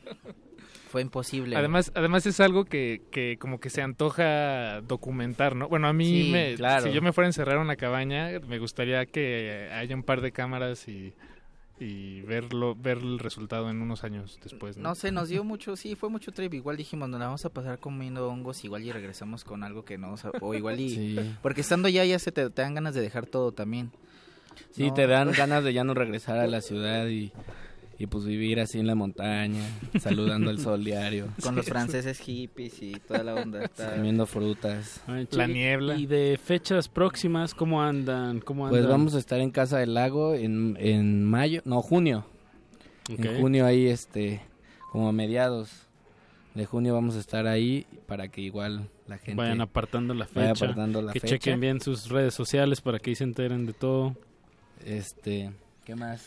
Pues queremos estar, bueno, queremos como que iniciar esta gira, ya empezó, la semana pasada estuvimos en Puebla, vamos a estar anunciando próximas fechas, este vamos a estar tratando de cubrir cada rincón de México. Si hay una oportunidad de algún festival en Estados Unidos, ahí estaremos. Si no, ya el próximo año seguro South by Southwest tenemos que asistir a ese evento chido. Y pues obviamente tenemos un montón de ganas de viajar a Europa y enseñar nuestra música allá, pero igual estamos viendo pues tiempos y cómo va girando el mundo porque pues también ya uno va creciendo como persona y también hay sus- responsabilidades. Claro, sí, claro, claro. Ya no es lo mismo de pues Cuando eras morro y no había pedo y te podías irte así sin problemas. No, y ahora son cuatro, cuatro hombres que, ¿no? Sí. Es- o sea, hay que coordinar Cada cuatro quien tiene su- agendas. ajá, sus sí. chilpayates. Cada quien sus chilpayates hay que Bueno, nosotros no, pero o sea, Sí, nos- nosotros todavía estamos Ah, pero el- Bueno, ¿los otros sí el- tienen? Sí, por ejemplo, Roberto Sí. tiene una una ni- este este Mayita, su hija que ya tiene, bueno, la hemos visto crecer, ya tiene creo que cinco años, seis. Ah, ok, no. Este Mico le está por La tuvo joven también. Sí. Y pues sí es como que van cambiando las prioridades, pero pues siempre que se puede y nos juntamos por hacer música, porque Hay lo más darle, importante claro. es como que hacer música porque somos amigos, porque es como eso de que, hey, pues somos compas pues, y es lo que hacemos juntos. Y, les ha- y lo, lo han hecho bien y les ha ido bien y, y creo que por eso vale la pena seguirlo haciendo, aunque se tarden dos años más en sacar. Pues sí, el es como que no traemos prisa, como que muchas bandas a veces están como Se que apresura. queriéndose apresurar contra el reloj, como que querer alcanzar algo que ellos piensan que es como que el premio al todo esto, pero yo creo que el premio es estar picando piedra porque es el camino lo que Exacto. disfrutas. Porque ya cuando te acuerdas de que no mames, te acuerdas de, de la friga que fue tocar en, en Timbuktu, sí, güey, nada más fueron tres güeyes, sí, fue horrible, pero te ríes porque fueron momentos así que siempre se quedan en tu mente y que por todos esos momentos vale la Aparte pena. cada cada toquín así que es un- una experiencia nueva. El eterno amor por la ruta. Se hace el camino al andar. Eso, pues escuchemos su más reciente producción, eh, Canícula, que va a venir en su nuevo disco que todavía no tiene nombre, eh, pero que estarán estrenando a mediados de este año, no hay que ponerle fecha todavía así exacta, sin presión, como estamos Sin diciendo. presión. Exacto.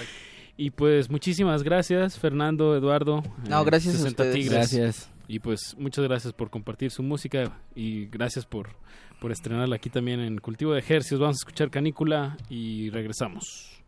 Cultivo de Hercios. Hercios, hercios, hercios, hercios, hercios, hercios,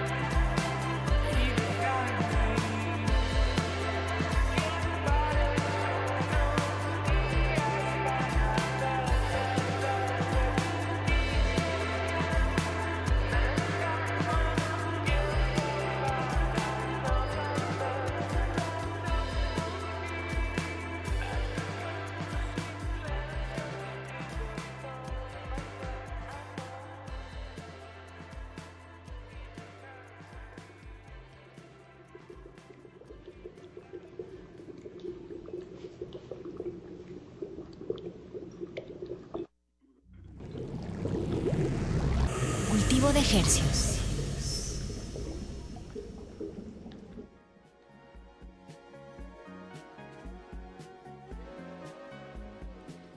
Y estamos de vuelta en Cultivo de Hercios. Ya despedimos a los 60 tigres. Se fueron muy tristes Dejaron- a tragar trigo. Dejaron muy rasgada aquí la cabina, pero todo fue por, por echar un, un buen bailongo este jueves 30. Y ahora vamos a lo que viene, a lo que sigue. Y tenemos otro una- bailongo, Paquito. Otro bailongo al que queremos invitarles. O bueno, más bien, nosotros queremos invitarlos, pero las palabras eh, vendrán de, de parte de nuestros invitados, que a quienes tenemos enlazados vía telefónica. Eh, se trata de Dan Kalter, él es el director de Rockets y encabeza la colaboración con el año dual de Alemania-México y el Get Institute para realizar los eventos de Hertz Flimmern, eh, que es una iniciativa pues, a, a cargo del Get Institute México, eh, para difundir y hablar sobre los ponentes de la música electrónica eh, en Alemania, eh, pues los más importantes, los más relevantes y el papel eh, que Cultural. tienen en el intercambio cultural de ambos países. Y no sé si ya tenemos a Dan Kalter en la línea. Dan, ¿estás ahí?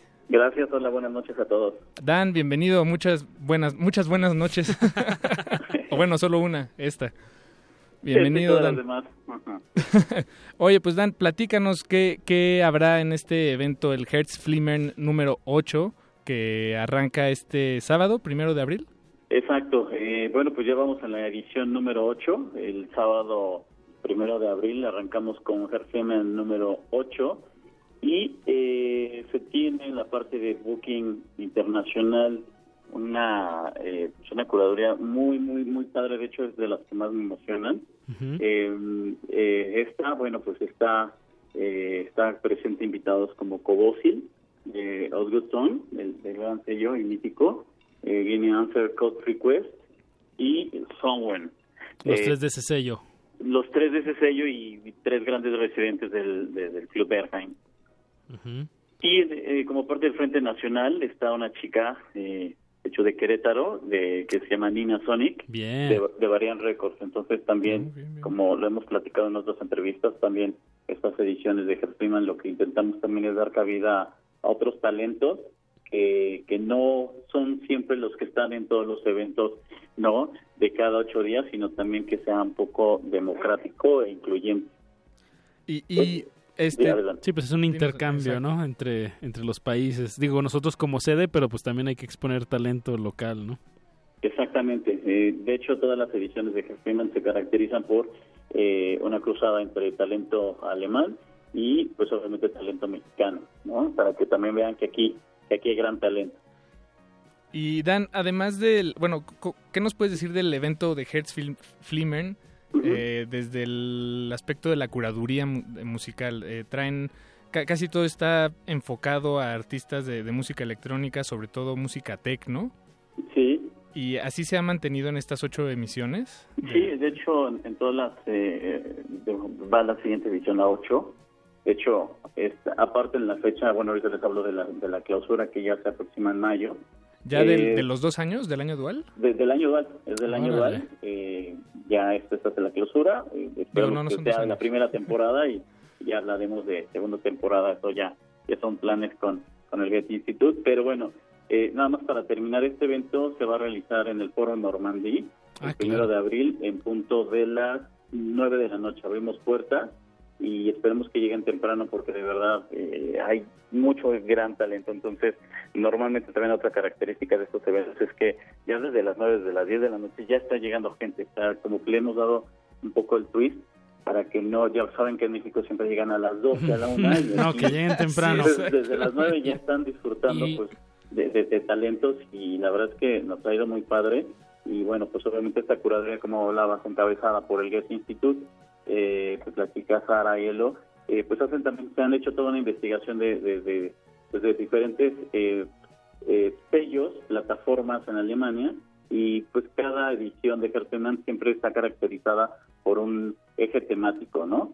En este caso, eh, pues bueno, pues está más dedicado como para el Club Berlín, con, con esta presencia de Osgood, y eh, ¿qué más? Y bueno, pues sí, eh, normalmente todas las ediciones predomina más el tecno, pero eh, pero pues no es exclusiva del techno, también hay pues, reminiscencias de, de house, de, de minimal, pero bueno, creo que si pudiéramos poner como por porcentajes, creo que el techno es el que, que predomina y obviamente pues es el, el género mater de, de, de Alemania, ¿no?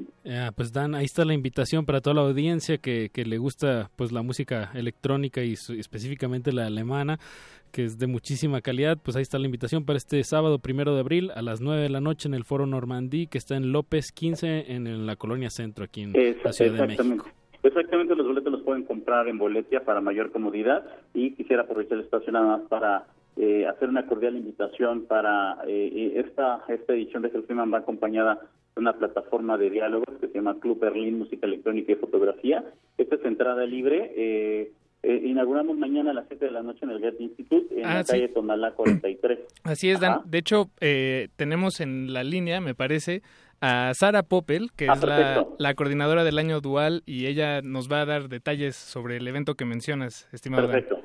Muchas Eh, pero gracias, Dan. Muchísimas gracias, Dan, director de, Rockets, eh, quienes encabezan la colaboración eh, del, del Instituto Goethe en el año dual para realizar estas sesiones Hertz Flimmern número 8. Y bueno, eh, si ya, ya despedimos a Dan y vamos ahora con Sara Poppel, ella es la coordinadora del año dual. Eh, Sara, ¿estás ahí en la línea?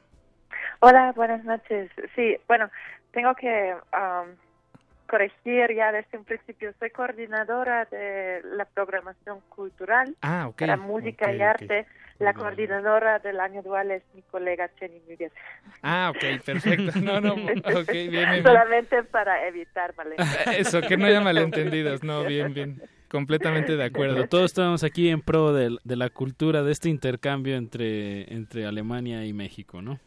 Sí, sí. Em. Sara, pues platícanos, ¿qué es la, eh, el- la exposición Club Berlín Música Electrónica y Fotografía que, que se inaugura mañana, viernes 31, en el Instituto Goethe? Pues em, la exposición em, data de 2015. Fue curada por eh, Heiko Hoffman, que es el editor en jefe de una revista de música electrónica, de hecho la más importante de este género en Alemania, que se llama Groove, y formó parte de una exposición más grande organizada en, en Brasil.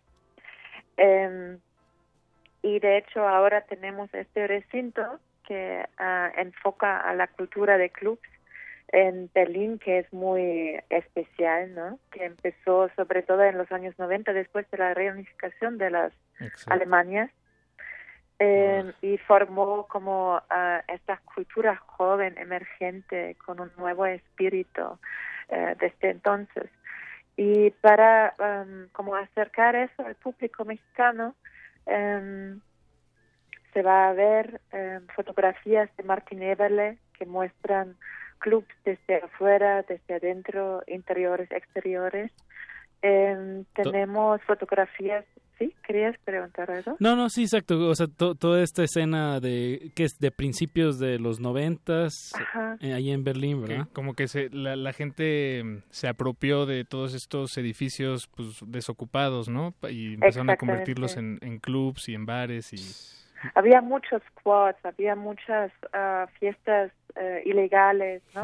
que hoy en día no se encuentra tanto. Se encuentra también, pero más bien fuera de Berlín, no tanto en, en la ciudad, porque de hecho ya estos edificios edi- industriales antiguos, desocupados, desaparecieron, porque ya como hay nuevos investidores que no que compran eh, esos terrenos también y ya ya ha cambiado mucho Berlín en los últimos 20 años. ¿Y qué más va a haber en esta exposición?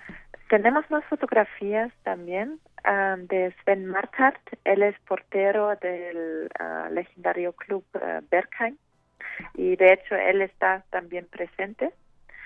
Y después tenemos ah, grabaciones tanto de audio como de video. De audio tenemos grabaciones de SoundCloud que cada uno conoce, ¿no? Es una plataforma muy importante y crucial para conectar la escena de música electrónica globalmente. Sí, Y- no, definitivamente. Sí, y tenemos grabaciones de audio de Boiler Room. Es un género de fiesta que se organiza desde 2011 em, Como eh, que- streams de, de, de sets, ¿no? De DJs en diferentes Sí, partes del es- mundo. Sí, tienen un público muy reducido, como de 30 personas, entre 30 y 50 personas. Siempre se ve el DJ desde enfrente, ¿no? Y se hace esas grabaciones eh, en todo el mundo para ser eh, compartidos en la red. Exactamente. Y, Y- Sara, me también van a tener, me parece, eh, un- espacios para, para flyers, flyers de eventos, como una... tenemos flyers originales. Eso, está increíble. Desde los 90 hasta hoy. Y estos son de una colección que se considera, considera la más grande en el mundo de flyers, que tiene casi oh, más de un millón de flyers. Eh, el coleccionista se llama Mike Riemel, que nos prestó una selección de estos.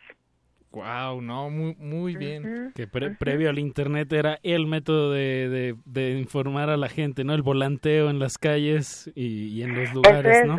es un género bajo extinción, porque Exacto. si pensamos hoy en la difusión de fiestas, ya no tenemos el papel impreso, ¿no? Que, que se hace para promover un evento es publicarlo en, En la red, en social media, en Facebook, ¿no? Por ejemplo. Pero no se tiene este, como yo me acuerdo en los 90, ese era algo que se coleccionaba realmente, era como algo para, como un takeaway de la fiesta, para memorizar la fiesta, ¿no? Y eran muy especiales muchas veces. Es- suena, suena increíble todo lo que traen preparado Sara Poppel eh, para la exposición de, de mañana, que se inaugura mañana, Club Berlín, ahí en el Instituto Goethe. Eh, ¿Podrías darnos las coordenadas, Sara? Sí, es el eh, instituto en la calle Tonalá 43 en Roma Norte y inauguramos a las 7 de la noche con un recorrido gui- guiado em, y también Sven Markart, el fotógrafo y portero del Berghain, será presente. Y después vamos a cambiar lugar al pabellón alemán en Plaza Río de Janeiro eh, 54, también en Roma Norte, de hecho eh, es como de dos calles de distancia. Exacto. Y allá vamos a continuar ah, nuestra inauguración con una plática entre Sven Markart y Chuck Pereda, que es muy conocido en la escena mexicana. ¿no? Perfecto, Sara. Pues eh, muchísimas gracias por, por tomarnos la llamada. Ahí queda la invitación para que asistan al, al Todos Club muy Berlín. bienvenidos. Ay, Sí. per- ¿Perdón? Que todos bienvenidos. Ah, todos bienvenidos. ¿Cu- ¿Cuánto tiempo va a estar la exposición, Sara?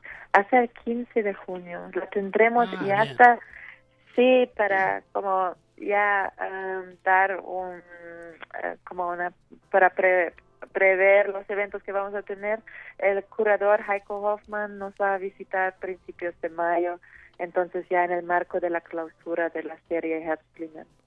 Suena, eh, eh, pues suena excelente y para acabar de antojar, por si esto no es suficiente, a- eh, acabar de antojar el evento a nuestra audiencia, vamos a escuchar Sí. un poco de música, de, de un poco de tecno alemán. Esto es del productor DJ Dirty Doering, que es un residente ahí en, en el Bar 25, que es eh, un lugar emblemático también en toda esta escena de clubs eh, que emergieron en, en, pues en, en Alemania. Alemania po- post... eh, La Alemania unificada. Unificada, exacto. Y bueno, pues con esto nos despedimos. Sara Poppel, eh, muchísimas gracias por tomarnos la llamada y por allá nos estaremos viendo.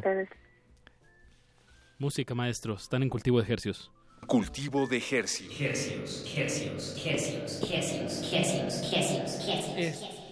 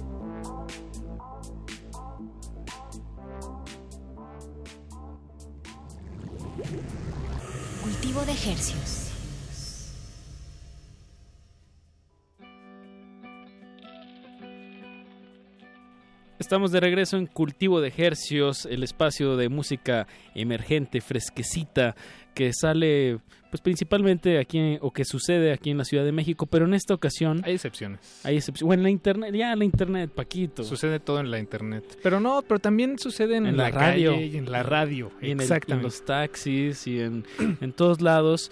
Y en esta ocasión vamos a hacer un enlace telefónico hasta San Francisco para hablar con Jess Sylvester. ¿Estás por ahí, Jess?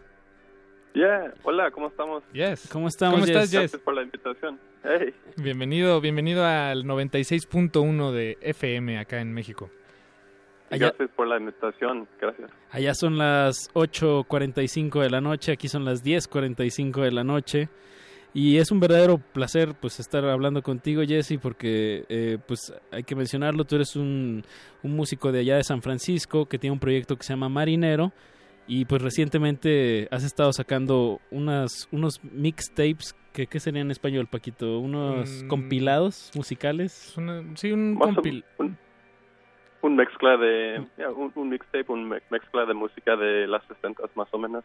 Ajá, a ver, platícanos Básica- más. Básicamente es, ya, ya, bas- básicamente solo es un, un mixtape de canciones que, que pues es un, es un mixtape, pero también um, básicamente es una colaboración con un grupo de, mus- de mujeres ah, en Oakland de mujeres que tienen un, un DJ crew, que son DJs y tocan muchos vinilo y tienen bien gusto de música. Y es una colaboración entre ellas y, y yo. Y um, sí, A pero esto, a esto le pusieron Cholo yeah.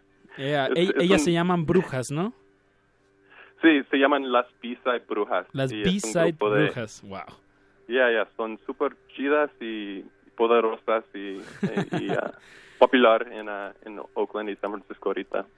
Oye, Jess, eh, pues tú también estás, eh, bueno, decir que solamente es una como selección musical se queda un poco corta porque justo lo que estás diciendo tiene colaboración con este grupo pues de músicos eh, de Oakland eh, y también tiene mucha intervención eh, sonora de tu parte, ¿no? Con instrumentos y con baterías y con guitarras. Sí, claro, sí, es, es un es una colaboración porque las mujeres o las DJs um, me pasaron como 20 canciones más o menos y Ujú. De lo que de lo que ellas como- ponen. ya y elegí como 10 y partes de, de las canciones y corté partes de las canciones y pone guitarras y ins- instrumentos bajo y batería y, y también pueden cantar um, las brujas pueden cantar entonces grabamos sus voces también. Eso, es, es un como pues traer lo, de lo que escuché de este mix, eh, hay mucho como soul viejito, pero justo y rebajado, o sea, de que está como alentado, Sí. pero justo lo que le, da mucha actualidad es esto también, de que hay una colaboración y hay como elementos nuevos, ¿no? A, a, este, a estas bases. Una reapropiación. Exacto, una reapropiación. Jesse, pues nos queda algo, nos quedan como 15 minutos de programa. ¿Te parece si dejamos a la audiencia con, con este Cholo-Fi eh, 3, tu mixtape que, que preparaste, que sacaste recientemente? ¿Te parece si lo escuchamos de una vez? Oh, mande, ¿qué es la pregunta? Lo No, siento. no, en realidad ya nos preguntas que si ya de una vez lo escuchamos para que se escuche, No, no, para aprovechar el tiempo. entonces, es un gusto para escuchar este aquí y, y gracias por la tocando mi música, pues. Gracias. Eso. Una- un abrazote hasta San Francisco. ¿Algo que quieras agregar, Sí. Jess? ¿Un, un mensaje para Ah, los niños? Pues todos de mis, mis chilangos y tapatíos los mando un abrazo desde San Fran- Francisco. De San Francisco. Pues vámonos con Cholo sabes. Fight 3 a cargo de Marinero y B-Side Brujas de Oakland y de San Francisco. Y si quieren escuchar la versión completa, que dura sus 23 minutos, eh, acérquense a la página de Resistencia Modulada y de ahí los redirigimos a este, a este mixtape. O SoundCloud Marinero. ¿Cómo es tu maringüero? ¿Cómo es el SoundCloud, Jess? Es, es marinero, pero la broma es maringuero porque soy de un pueblo que se llama Marín. y soy güero, pues. de lujo. Escuchemos, muchas gracias por, por esta fina, fina colaboración y pues todas, suya, todas tuyas estas frecuencias. Jess, muchas, muchas gracias por, por contestarnos. Y gracias a ustedes. Saludos a San Francisco. Nos hablamos, güey. Eso. Saludos. Vámonos. Gracias. Y pues con eso cerramos cultivo de ejercicios, Paquito. Tienes toda la razón, Apache. Los dejamos eh, con glaciares y la- hasta que se cuelgan hasta las 12 de la noche. Y yo quiero dar una nota de pie de esta emisión, Paquito. Vamos a cerrar con Soul, Soul rebajado. Tuvimos a la mitad tecno alemán y al inicio tuvimos como funk, no, como disco post punk. Disco post-punk mexicano. Y de eso se trata cultivo de ejercicios. Así es, es una fiesta, una celebración. de la diversidad. Pícale play, es, Eduardo Luis, deja que ya no nos dejes hablar. No te burles de nosotros. Vámonos, Apache Raspi, muchas gracias por escuchar. Paco de Pablo. Vámonos. Gracias.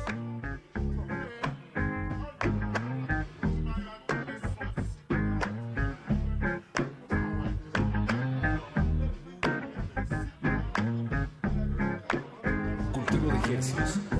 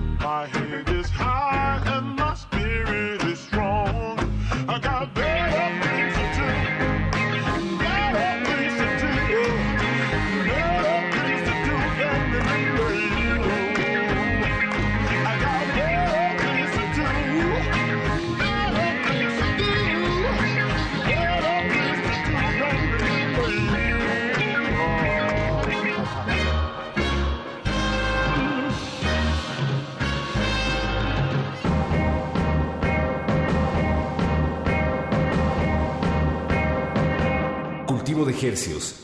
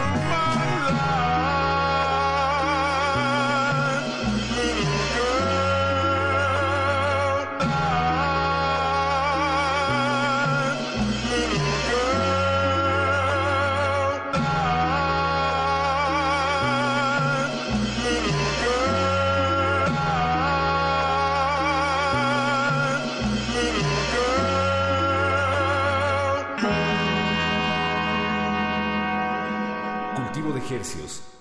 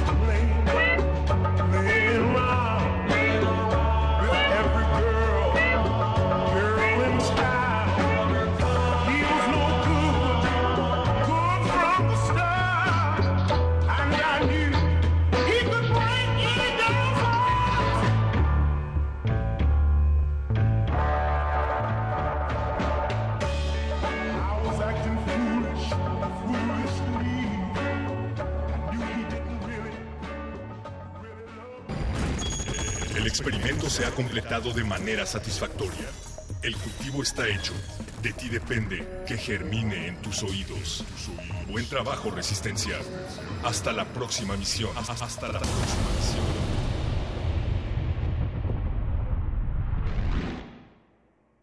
La radio resiste. Resistencia modulada.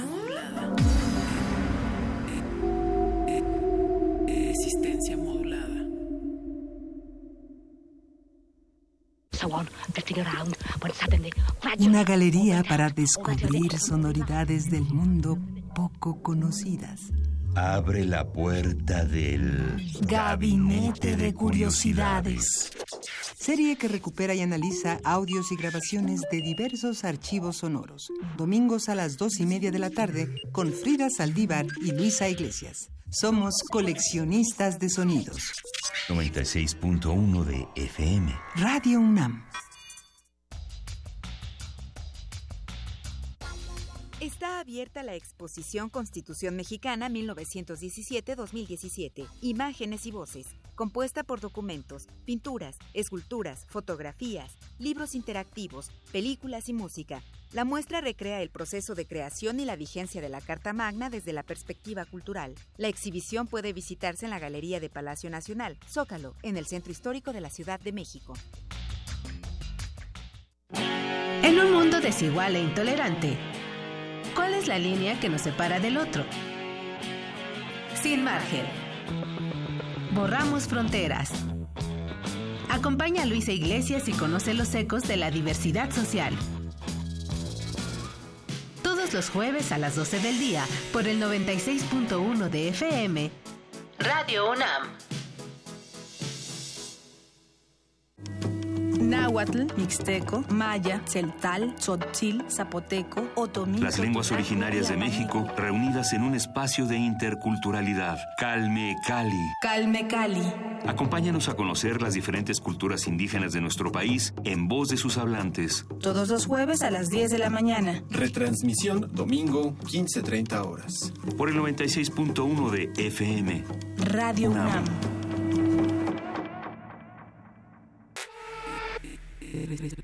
Resistencia modulada. La noche modula. La radio resiste.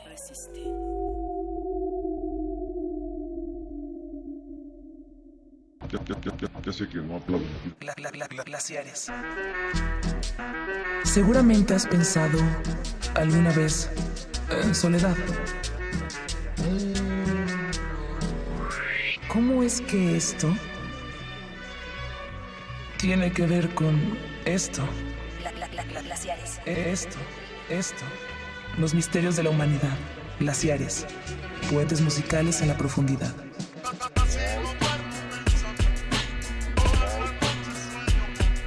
Por resistencia modulada. 96.1 de FM.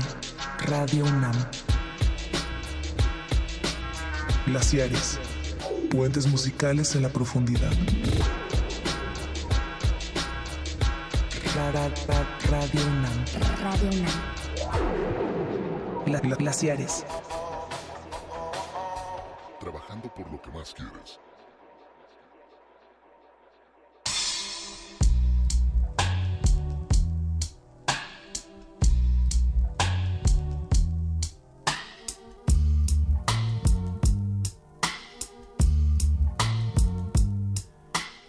Muy buenas noches, muy buen jueves, noche de jueves.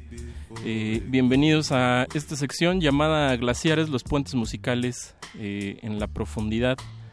El día de hoy no está Ricardo Pineda, es noche de, pingüinos solitarios, Eh, pero a diferencia de otros jueves que no está Ricardo, bueno, que está Ricardo siempre con nosotros, pues hoy hicimos un Glaciares de invitado, invitado de lujo, invitados, estamos de manteles largos, se podría decir.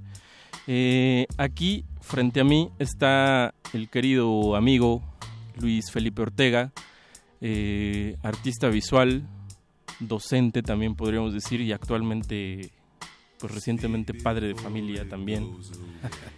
Eh, Luis Felipe, bienvenido, esta es tu casa, este es tu espacio, ¿cómo estás? Y pues también agradeciéndote que estés aquí con nosotros, desvelándote en este horario para adultos, pero de mucha música.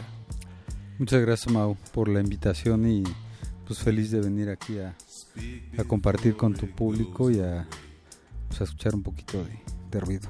Exacto. Luis Felipe, eh, pues para entrar, digamos, de al tema de hoy, digamos, que va a ser muy, que va a ser muy libre. Creo que también de lo que hablábamos ahorita era rescatar mucho la, la parte anecdótica de- dentro de los procesos creativos y también de dónde se nutren esos procesos creativos. Eh, pues cuéntanos cuánto tiempo llevas trabajando en esto del, de las artes visuales como productor visual y pues igual también cómo lo cómo ha sido pues esta carrera paralela también como como docente o como formador digamos no Pues ya llevamos un ratote, Mau. Yo empecé, yo empecé mi producción a, a principios de la década de los noventas y pues digamos que se podría decir que los noventas fueron como un proceso muy largo de formación y experimentación y de pues también mucho como de, de probar, de, de pues de sondear ciertas intuiciones, pero a partir de intereses que ya estaban como bastante bien establecidos, que venían de la, de la literatura y la filosofía básicamente.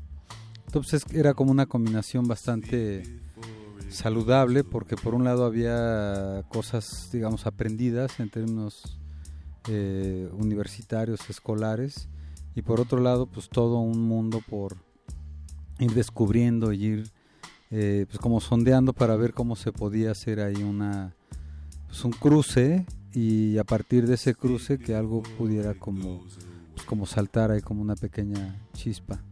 Entonces, bueno estuve trabajando con una bola de amigos en compartiendo estos procesos en Temístocles 44 eh, todo mundo concentrado en su en su en su proyecto en particular y por otro lado compartiendo siempre con los amigos. Creo que ahí fue muy importante, por un lado, seguir la amistad con artistas que pues ya me parecían muy significativos como Abraham Cruz Villegas y por otro lado encontrar y empezar un largo camino de, pues, de amistad y de, y de diálogo y de compartir intereses y precisamente cosas sonoras con Daniel Guzmán Ya. hasta la fecha grandes y queridos amigos. Y, y también por ahí empezó la, la, la posibilidad de, de empezar a enseñar.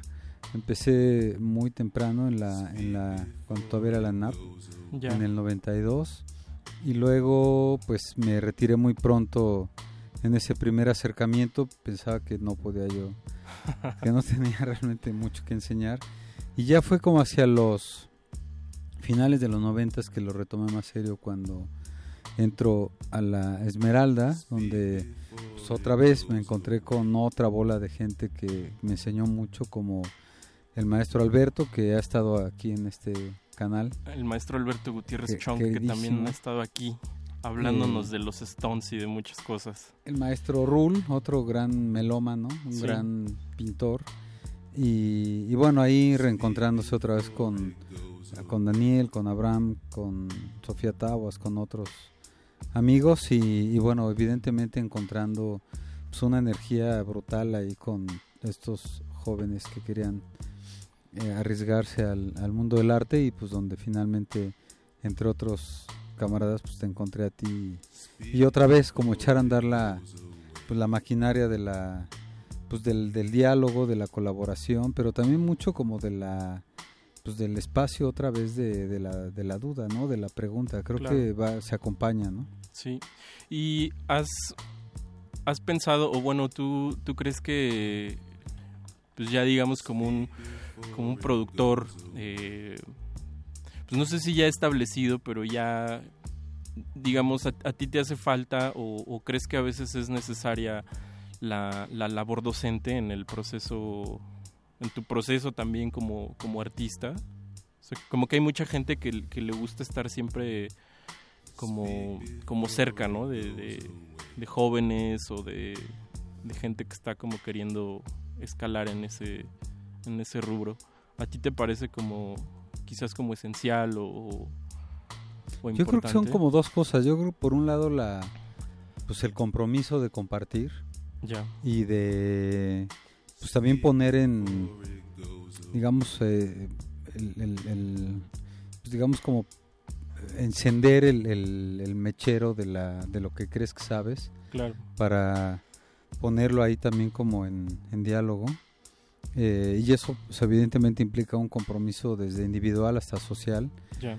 pero creo que también en, en- específicamente al- en la cuestión digamos de la- compartir los procesos creativos o enseñar sobre ciertos aspectos que tienen que ver con lo creativo se transformó mucho también la idea de que el artista que, que enseñaba era alguien frustrado y ese tipo de cosas, ¿no? Al Sí. contrario, se, se dejó ver que era el espacio más vivo para justamente potenciar lo que uno creía que sabía, ¿no? Y, desde ahí, pues, otra vez nutrirse de esa energía, pero también descubrir que se que se estaba generando ahí algo in situ, que estaba, que es un proceso de, pues de, de consolidación y de pues, un camino que se va pues, como robusteciendo. Ya. Entonces, en ese sentido, yo ahora no estoy enseñando, extraño.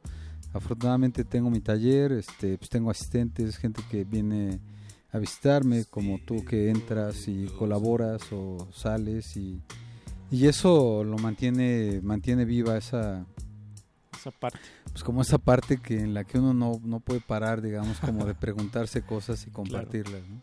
Pues sí, y pues bueno, una vez planteando ya un poco los intereses, lo, lo que nos trae aquí, eh, pues ya bien lo decías, están los intereses de la literatura y están también estos puentes con, con la música, quizás con el rock, a veces no tanto con el rock, pero pues qué te parece si empezamos, digamos, la sesión eh, abriendo un poco con unos fragmentos de una pieza que se llama Altamura, una pieza tuya, y este pues, la escuchamos y regresamos un poquito a contextualizar de qué se trata esta pieza.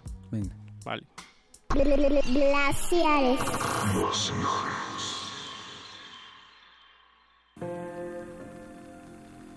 Can I ask you some serious questions? Sure, you can go right in. I'm, right. I feel perfectly Have you been fine. drinking?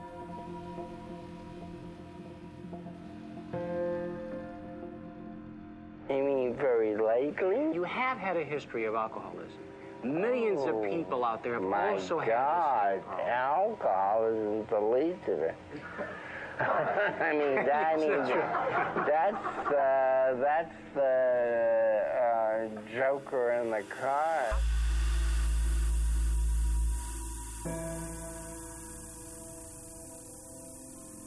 Et puis, à la fin, j'ai j'ai découvert aussi que la profession de l'écrivain euh, vous rendait la vie impossible.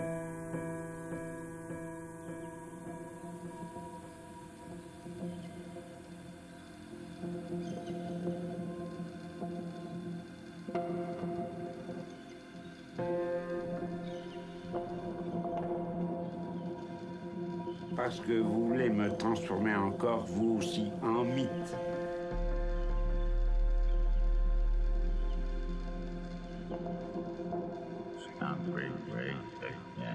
So we can imagine the cosmic butler carrying out bundles of unworkable monstrosities or failures.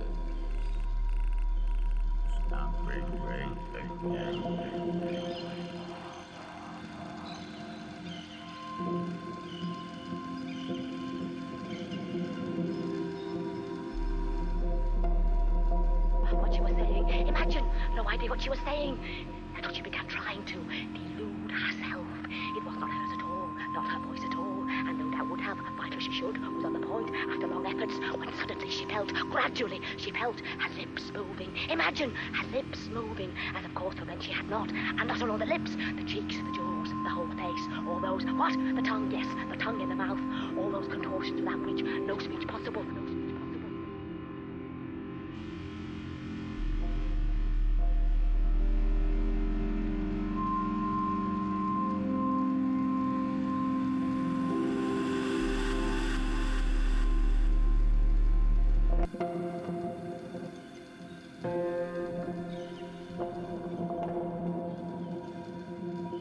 que vous voulez me transformer encore, vous aussi, en mythe.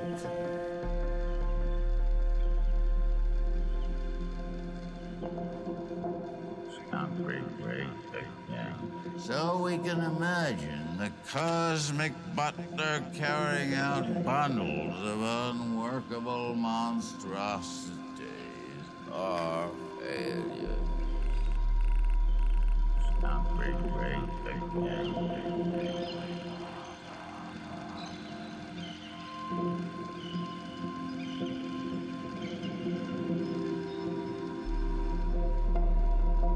What she was saying. Imagine, no idea what she was saying. Until she began trying to delude herself. It was not hers at all, not her voice at all, and no doubt would have, fight as she should, was on the point after long efforts, when suddenly she felt, gradually, she felt her lips moving. Imagine her lips moving, as of course for then she had not, and not all the lips, the cheeks, the jaws, the whole face, all those, what? The tongue, yes, the tongue in the mouth, all those contortions of language, no speech possible,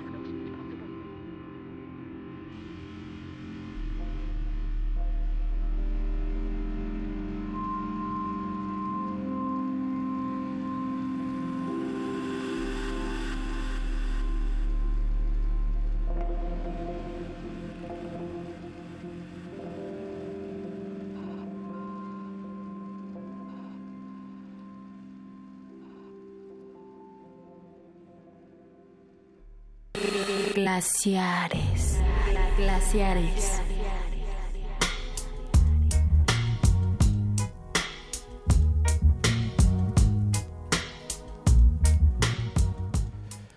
Y ya estamos de vuelta. Eh, les vuelvo a contextualizar nuestro tema de hoy. Está con nosotros Luis Felipe Ortega, artista visual. Y pues estamos hablando sí de su obra, pero también de sus intereses, digamos, más cercanos, más afectivos. Y esto que acabamos de escuchar son fragmentos de una pieza que se llama Altamura. Luis Felipe, cuéntanos cómo de qué va y qué voces aparecieron por ahí. Altamura es un proyecto que me tardé varios años realizando. En principio es un una secuencia de, de video, un plano secuencia que dura 19 minutos. Es un giro de 360 grados en una isla que está en Sinaloa, que se llama precisamente Altamura. Eh, y utilicé esta imagen como, como soporte para empezar a hacer ahí, soltar toda una, construir una composición que Mau, que está con nosotros esta noche, este, pues tuvo a bien ayudarme a, a darle forma. Y entonces, bueno, hay varias capas ahí.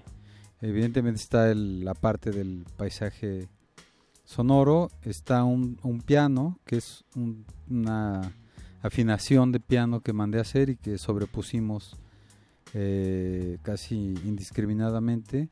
Pero lo que llevó muchísimo tiempo fue este esta selección de voces de, de varios escritores. Escuchamos por ahí a, a Jean Genet, escuchamos a Truman Capote, a Samuel Beckett, eh, está también Pasolini y está Celine, que son escritores que pues me han sido muy significativos, que se enmarcan, digamos, como dentro de una eh, literatura muy específica y que por muchos años me, me desveló y me llevó también como a sondear cierto tipo de, pues no solamente de intereses, sino casi como de situaciones desde existenciales hasta más filosóficas y que pues me acompañaron y me han acompañado durante mucho tiempo.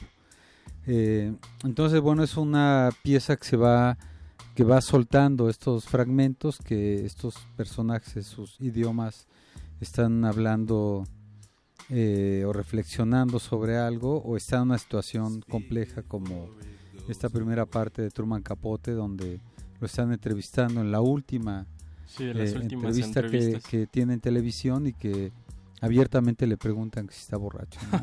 Y Sí. que dice, bueno, ¿quién, quién, ¿quién no bebe en este mundo? y, y bueno, pues es muy triste porque es un Truman Capote que está absolutamente deprimido, acabado físicamente, Sí. ya cerrando el ciclo y, y tristemente abandonado por pues, todos sus amigos.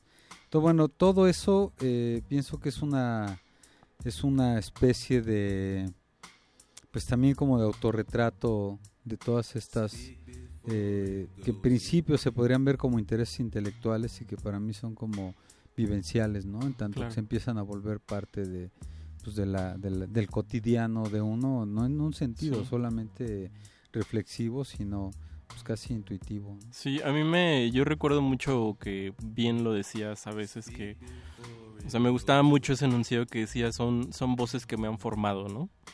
Y creo que también ahí condensa mucho, o yo que, que digamos, te, te, te conozco como que, digamos, es muy, muy, es una forma de cerrar muy puntualmente todos estos intereses que tienes de- desde la literatura y digamos la música, ¿no? Porque también en esa misma pieza, para quien no lo sabe, eh, pues abre un diálogo de Kurt Cobain, unos guitarrazos y ahí las discusiones que medio tiene con, con el staff en el Amplog, ¿no? Y, y haciendo unas críticas ahí medio duras a la industria Disquera. discográfica, digamos, o a la industria musical.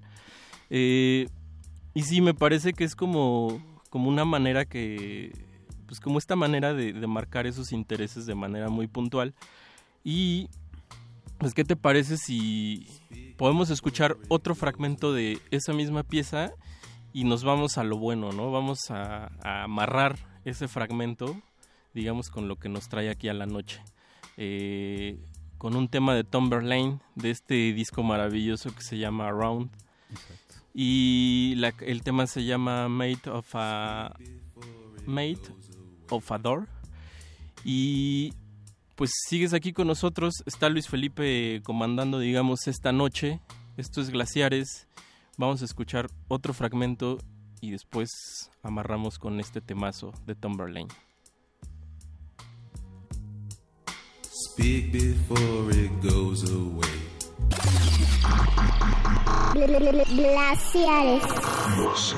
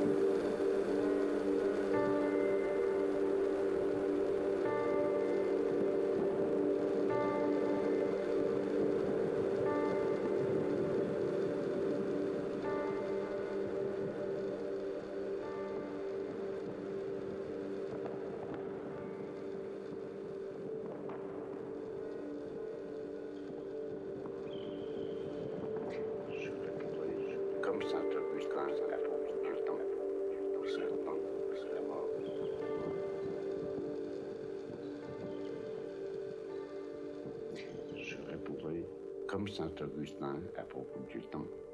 Satan, la mort. Glaciares. Glaciares.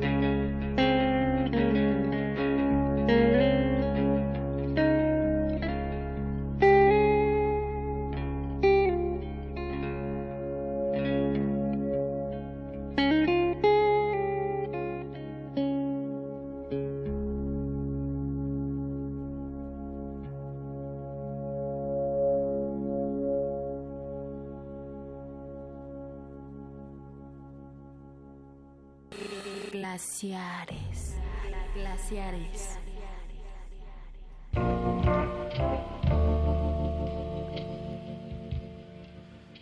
Y después de escuchar esta chulada, no la primera que pusimos, sino la, la de Tomberlane, de ese discazo de Around, estábamos diciendo que es del 2000, 2006. ¿Cómo llegaste a este, a este disco? Es una historia muy, muy, muy bonita. Estaba preparando un proyecto para, para filmar en el, en el norte y generalmente en estos viajes lo hago solo y pues, es como parte de la, pues, de la naturaleza y como de la concentración y como la relación con los lugares. Y en el 2007 eh, me fui a, a filmar al norte, a Baja California, toda la baja y fui manejando desde la Ciudad de México. Pero se me ocurrió y que fue maravilloso ir en ese viaje con mi amigo Daniel Guzmán, gran, gran melómano. Y pues sin duda alguien que puede hacer unas como malabares impresionantes para ir de un lado a otro.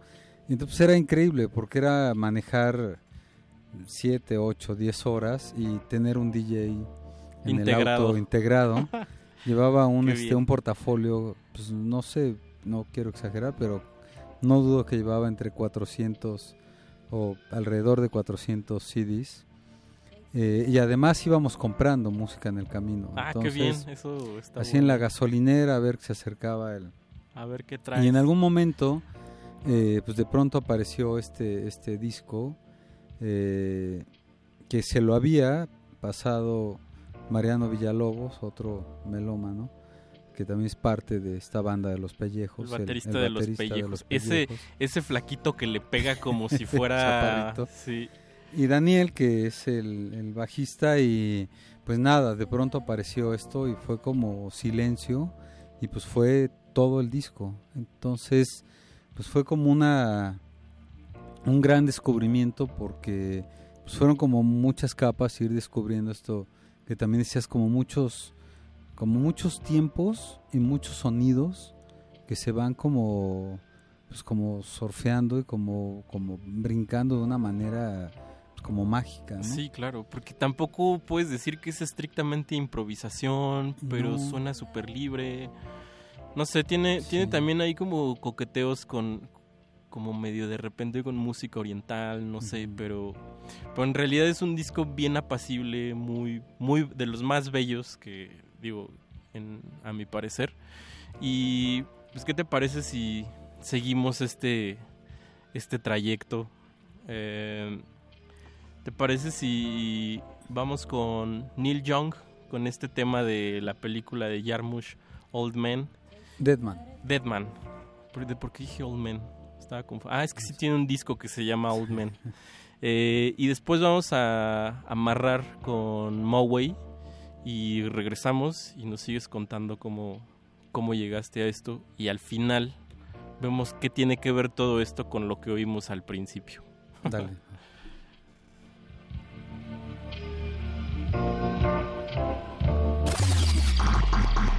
Glaciares. Glaciares.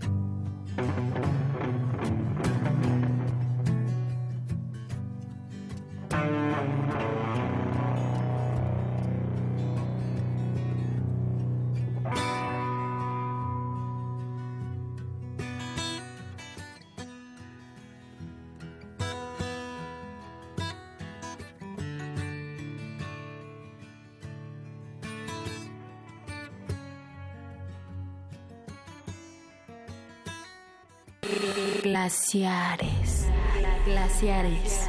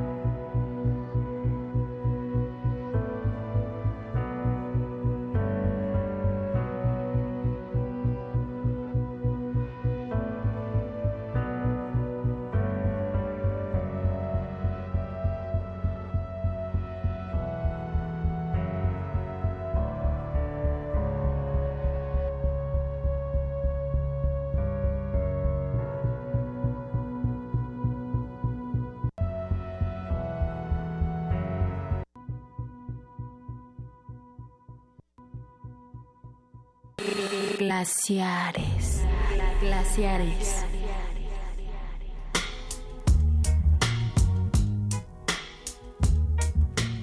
Y ya estamos de vuelta. Luis Felipe Ortega sigue comandando esta noche.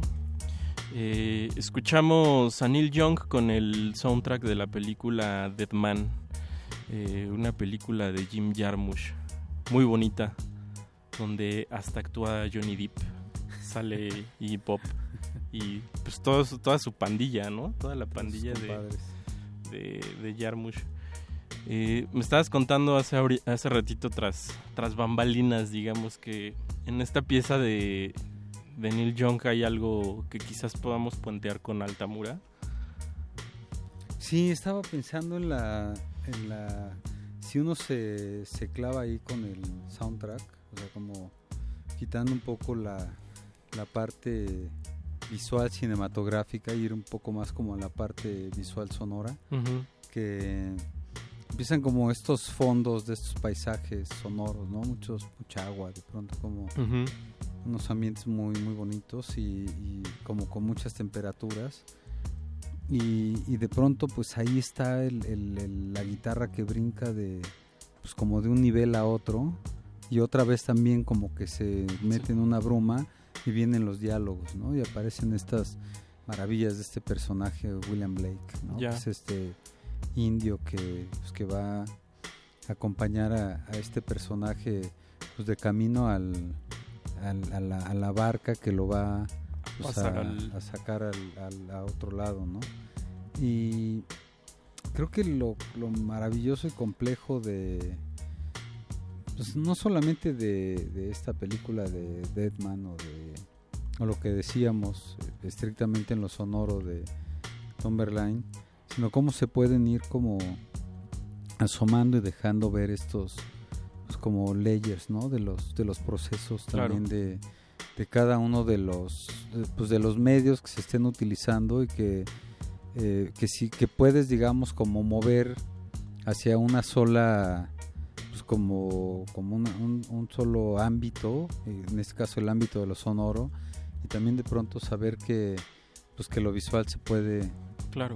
pues, se puede, puede aguantar un ratito Sí, claro. y estar por ahí O, como o puede leerse aparte. A mí me pasó mucho en el soundtrack de esta película de El Renacido de, de nuestro querido negro Iñárritu. Y cuando vi la película no como que dije el soundtrack no no es Ryuichi Sakamoto y cuando lo escuché aparte Solo, dije claro. wow Sí. sí es Ryuichi Sakamoto Sí, se dispara. Sí. Creo que pues tiene que ver con la pues, con, con lo que te exige. Pues estás eh, en un nivel de concentración distinto. ¿no? Claro. Estaba recordando ahora que lo decías en, en eh, de pronto me da cuando uno va a hacer una presentación de un trabajo, una charla, una conferencia o algo, pues de pronto hay como un momento complicado al inicio, ¿no? Como Sí. si la gente ya está lista o tú estás listo, o qué momento estás listo. Iba a, a- a moderar una, una pues un diálogo, una mesa en Oaxaca y pues empecé poniendo a Tomberline y, y para que la gente tomara asiento y guardara un poco de, digamos, como que hubiera las condiciones para empezar y, y nada, pues, solté un par de piezas de Tomberline y, y cuando terminó la sesión, eh, que por cierto fue bastante acalorada, pues se acercó por ahí un, un chaparrito güerito y me, me dijo que si le podía decir quién, ¿A qué quién había, había qué había puesto? escuchado y este pues nada, resulta que es ahora un personaje muy significativo en- dentro de con la gente que, que he decidido trabajar y estar y, y que es Raúl Merla y nada, o sea, eso pues también acompaña como estas maneras de pues ir como, como puenteando Claro. posibilidades, ¿no? De, de lo que se va a decir y lo que no se puede decir, sino que solo se puede... Si no solo nada, puedes como- ponerle play a una Exacto, canción. ¿no? Sí, claro. Y qué bonita parte también de, de, pues, de la gente o los clavados que dicen por ahí de, de la música, que también es un buen pretexto para empezar a, pues no sé, quizás en este caso una amistad o algo así. Y también es como una manera muy bonita de meterse hasta la cocina de alguien, ¿no? Sí. A través de, oye, ¿qué te gusta? Oye, ¿qué bien tus papás? Oye, que, no sé, es como algo muy, muy bonito que tiene este vicio, digamos, ¿no? Es increíble. Yo, yo me acuerdo, eh, por ejemplo, en esta, de esto que hablaba, de esta, de esta relación con, con Daniel Guzmán, eh, que estábamos haciendo alguna, hoy vamos a hacer algún registro de, de alguna acción en su, en su casa, él todavía vivía con sus padres, y estábamos escuchando a Sonny Youth a todo lo que da. Como debe de ser. Como, como, como solo podría ser. Y la mamá casi que nos aventaba la, el molcajete para que le bajáramos ese, ese ruidero. Y, este, y bueno, pues obviamente no era un momento para platicar, sino estábamos concentrados en, en algo que queríamos que sucediera visualmente, pero que se necesitaba como un nivel de, de ruido, digamos, que, que, que permitiera concentrarse de esa manera. que fluyera ahí la energía. Digamos, contrario a Tomberline y, Claro. y la otra anécdota de, del coche en la carretera por horas. Yo, yo nunca me, me habría imaginado a Tomberlane para manejar, pero suena, suena bien. Funciona. Sí. Eh, pues igual hablando de, del ruidero, vámonos a la parte contraria. Vamos a soltar dos piezas.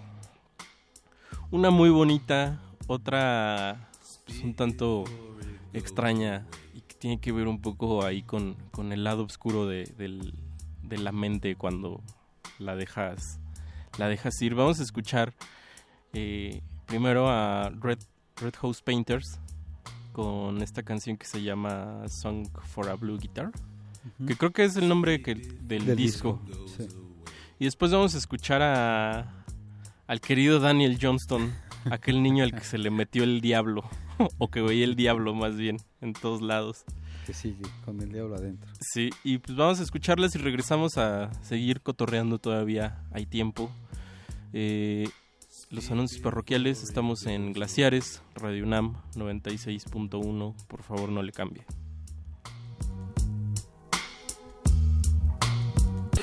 Glaciares. Glaciares.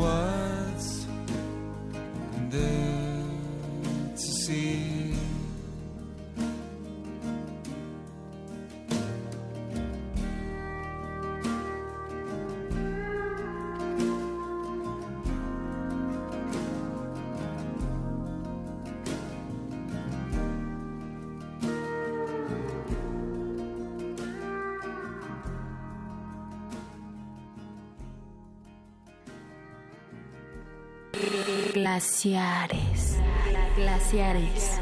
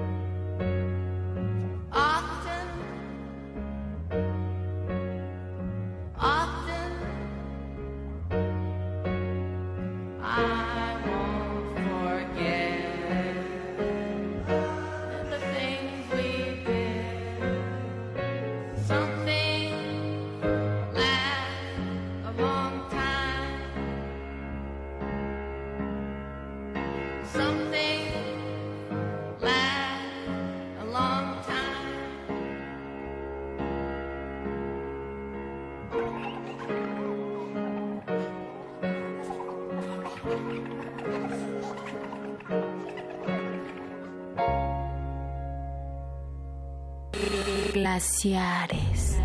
Glaciares.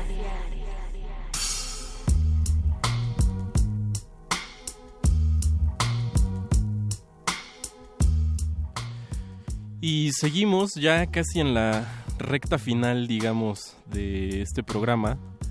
Eh, sigue con nosotros Luis Felipe Ortega. ¿Qué nos puedes decir?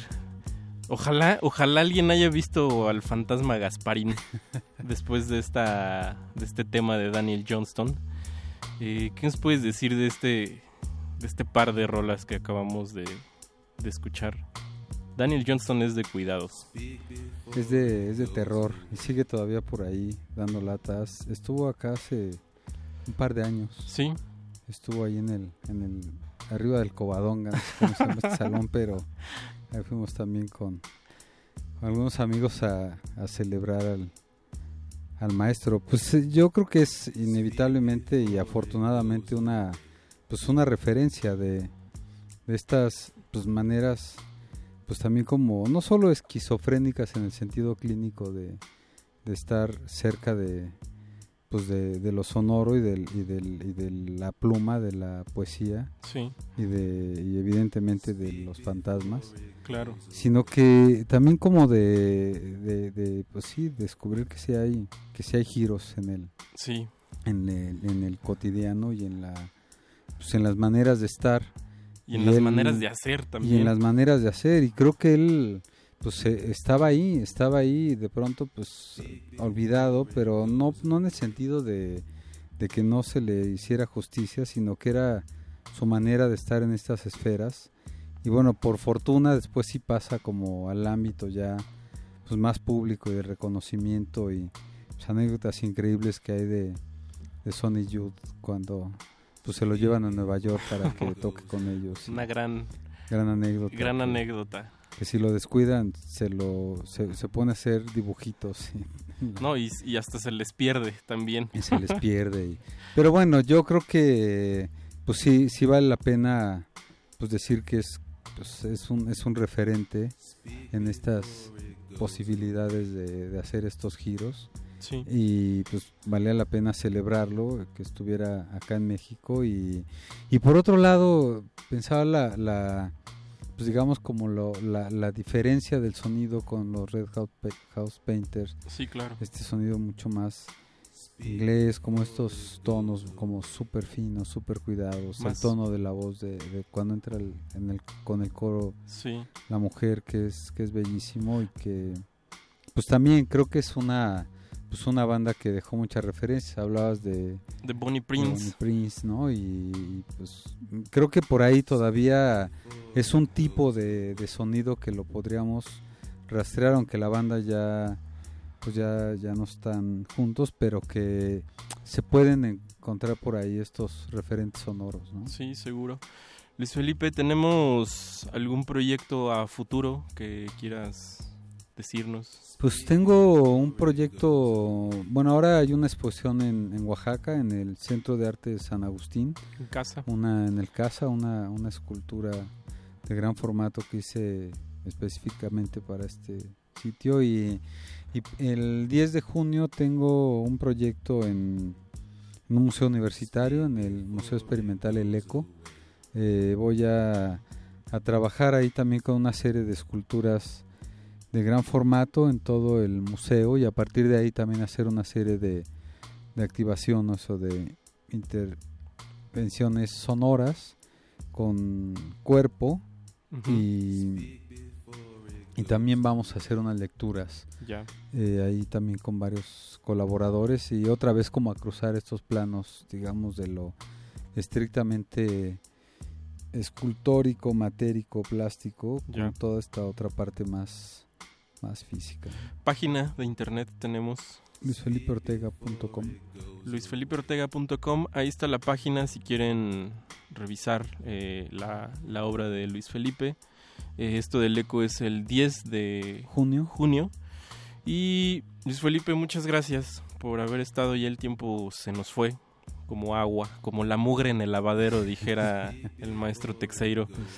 Eh, No, pues muchas gracias, Mau. La verdad es que un placer y pues compartir así como lo hacemos y lo hacíamos regularmente los domingos. y lo, y lo seguiremos haciendo ya. Pero hay que, hay que seguir compartiendo estos espacios. Pues no, muchas gracias a ti, a, pues, a tu público y a los que gustan desvelarse escuchando. Ra- radio para adultos. Eh, eh, Agustín Mulia en los controles, Mauricio Orduña. Esto fue Glaciares y yo te dejé ahí una sorpresita. Voy a intervenir tu playlist con este tema que se llama Television. Bueno, que es de Television más bien, que se llama Prove It, que me parece muy festivo. Esto fue Glaciares. Muchísimas gracias. Nos escuchamos el próximo jueves. Glaciares. Glaciares.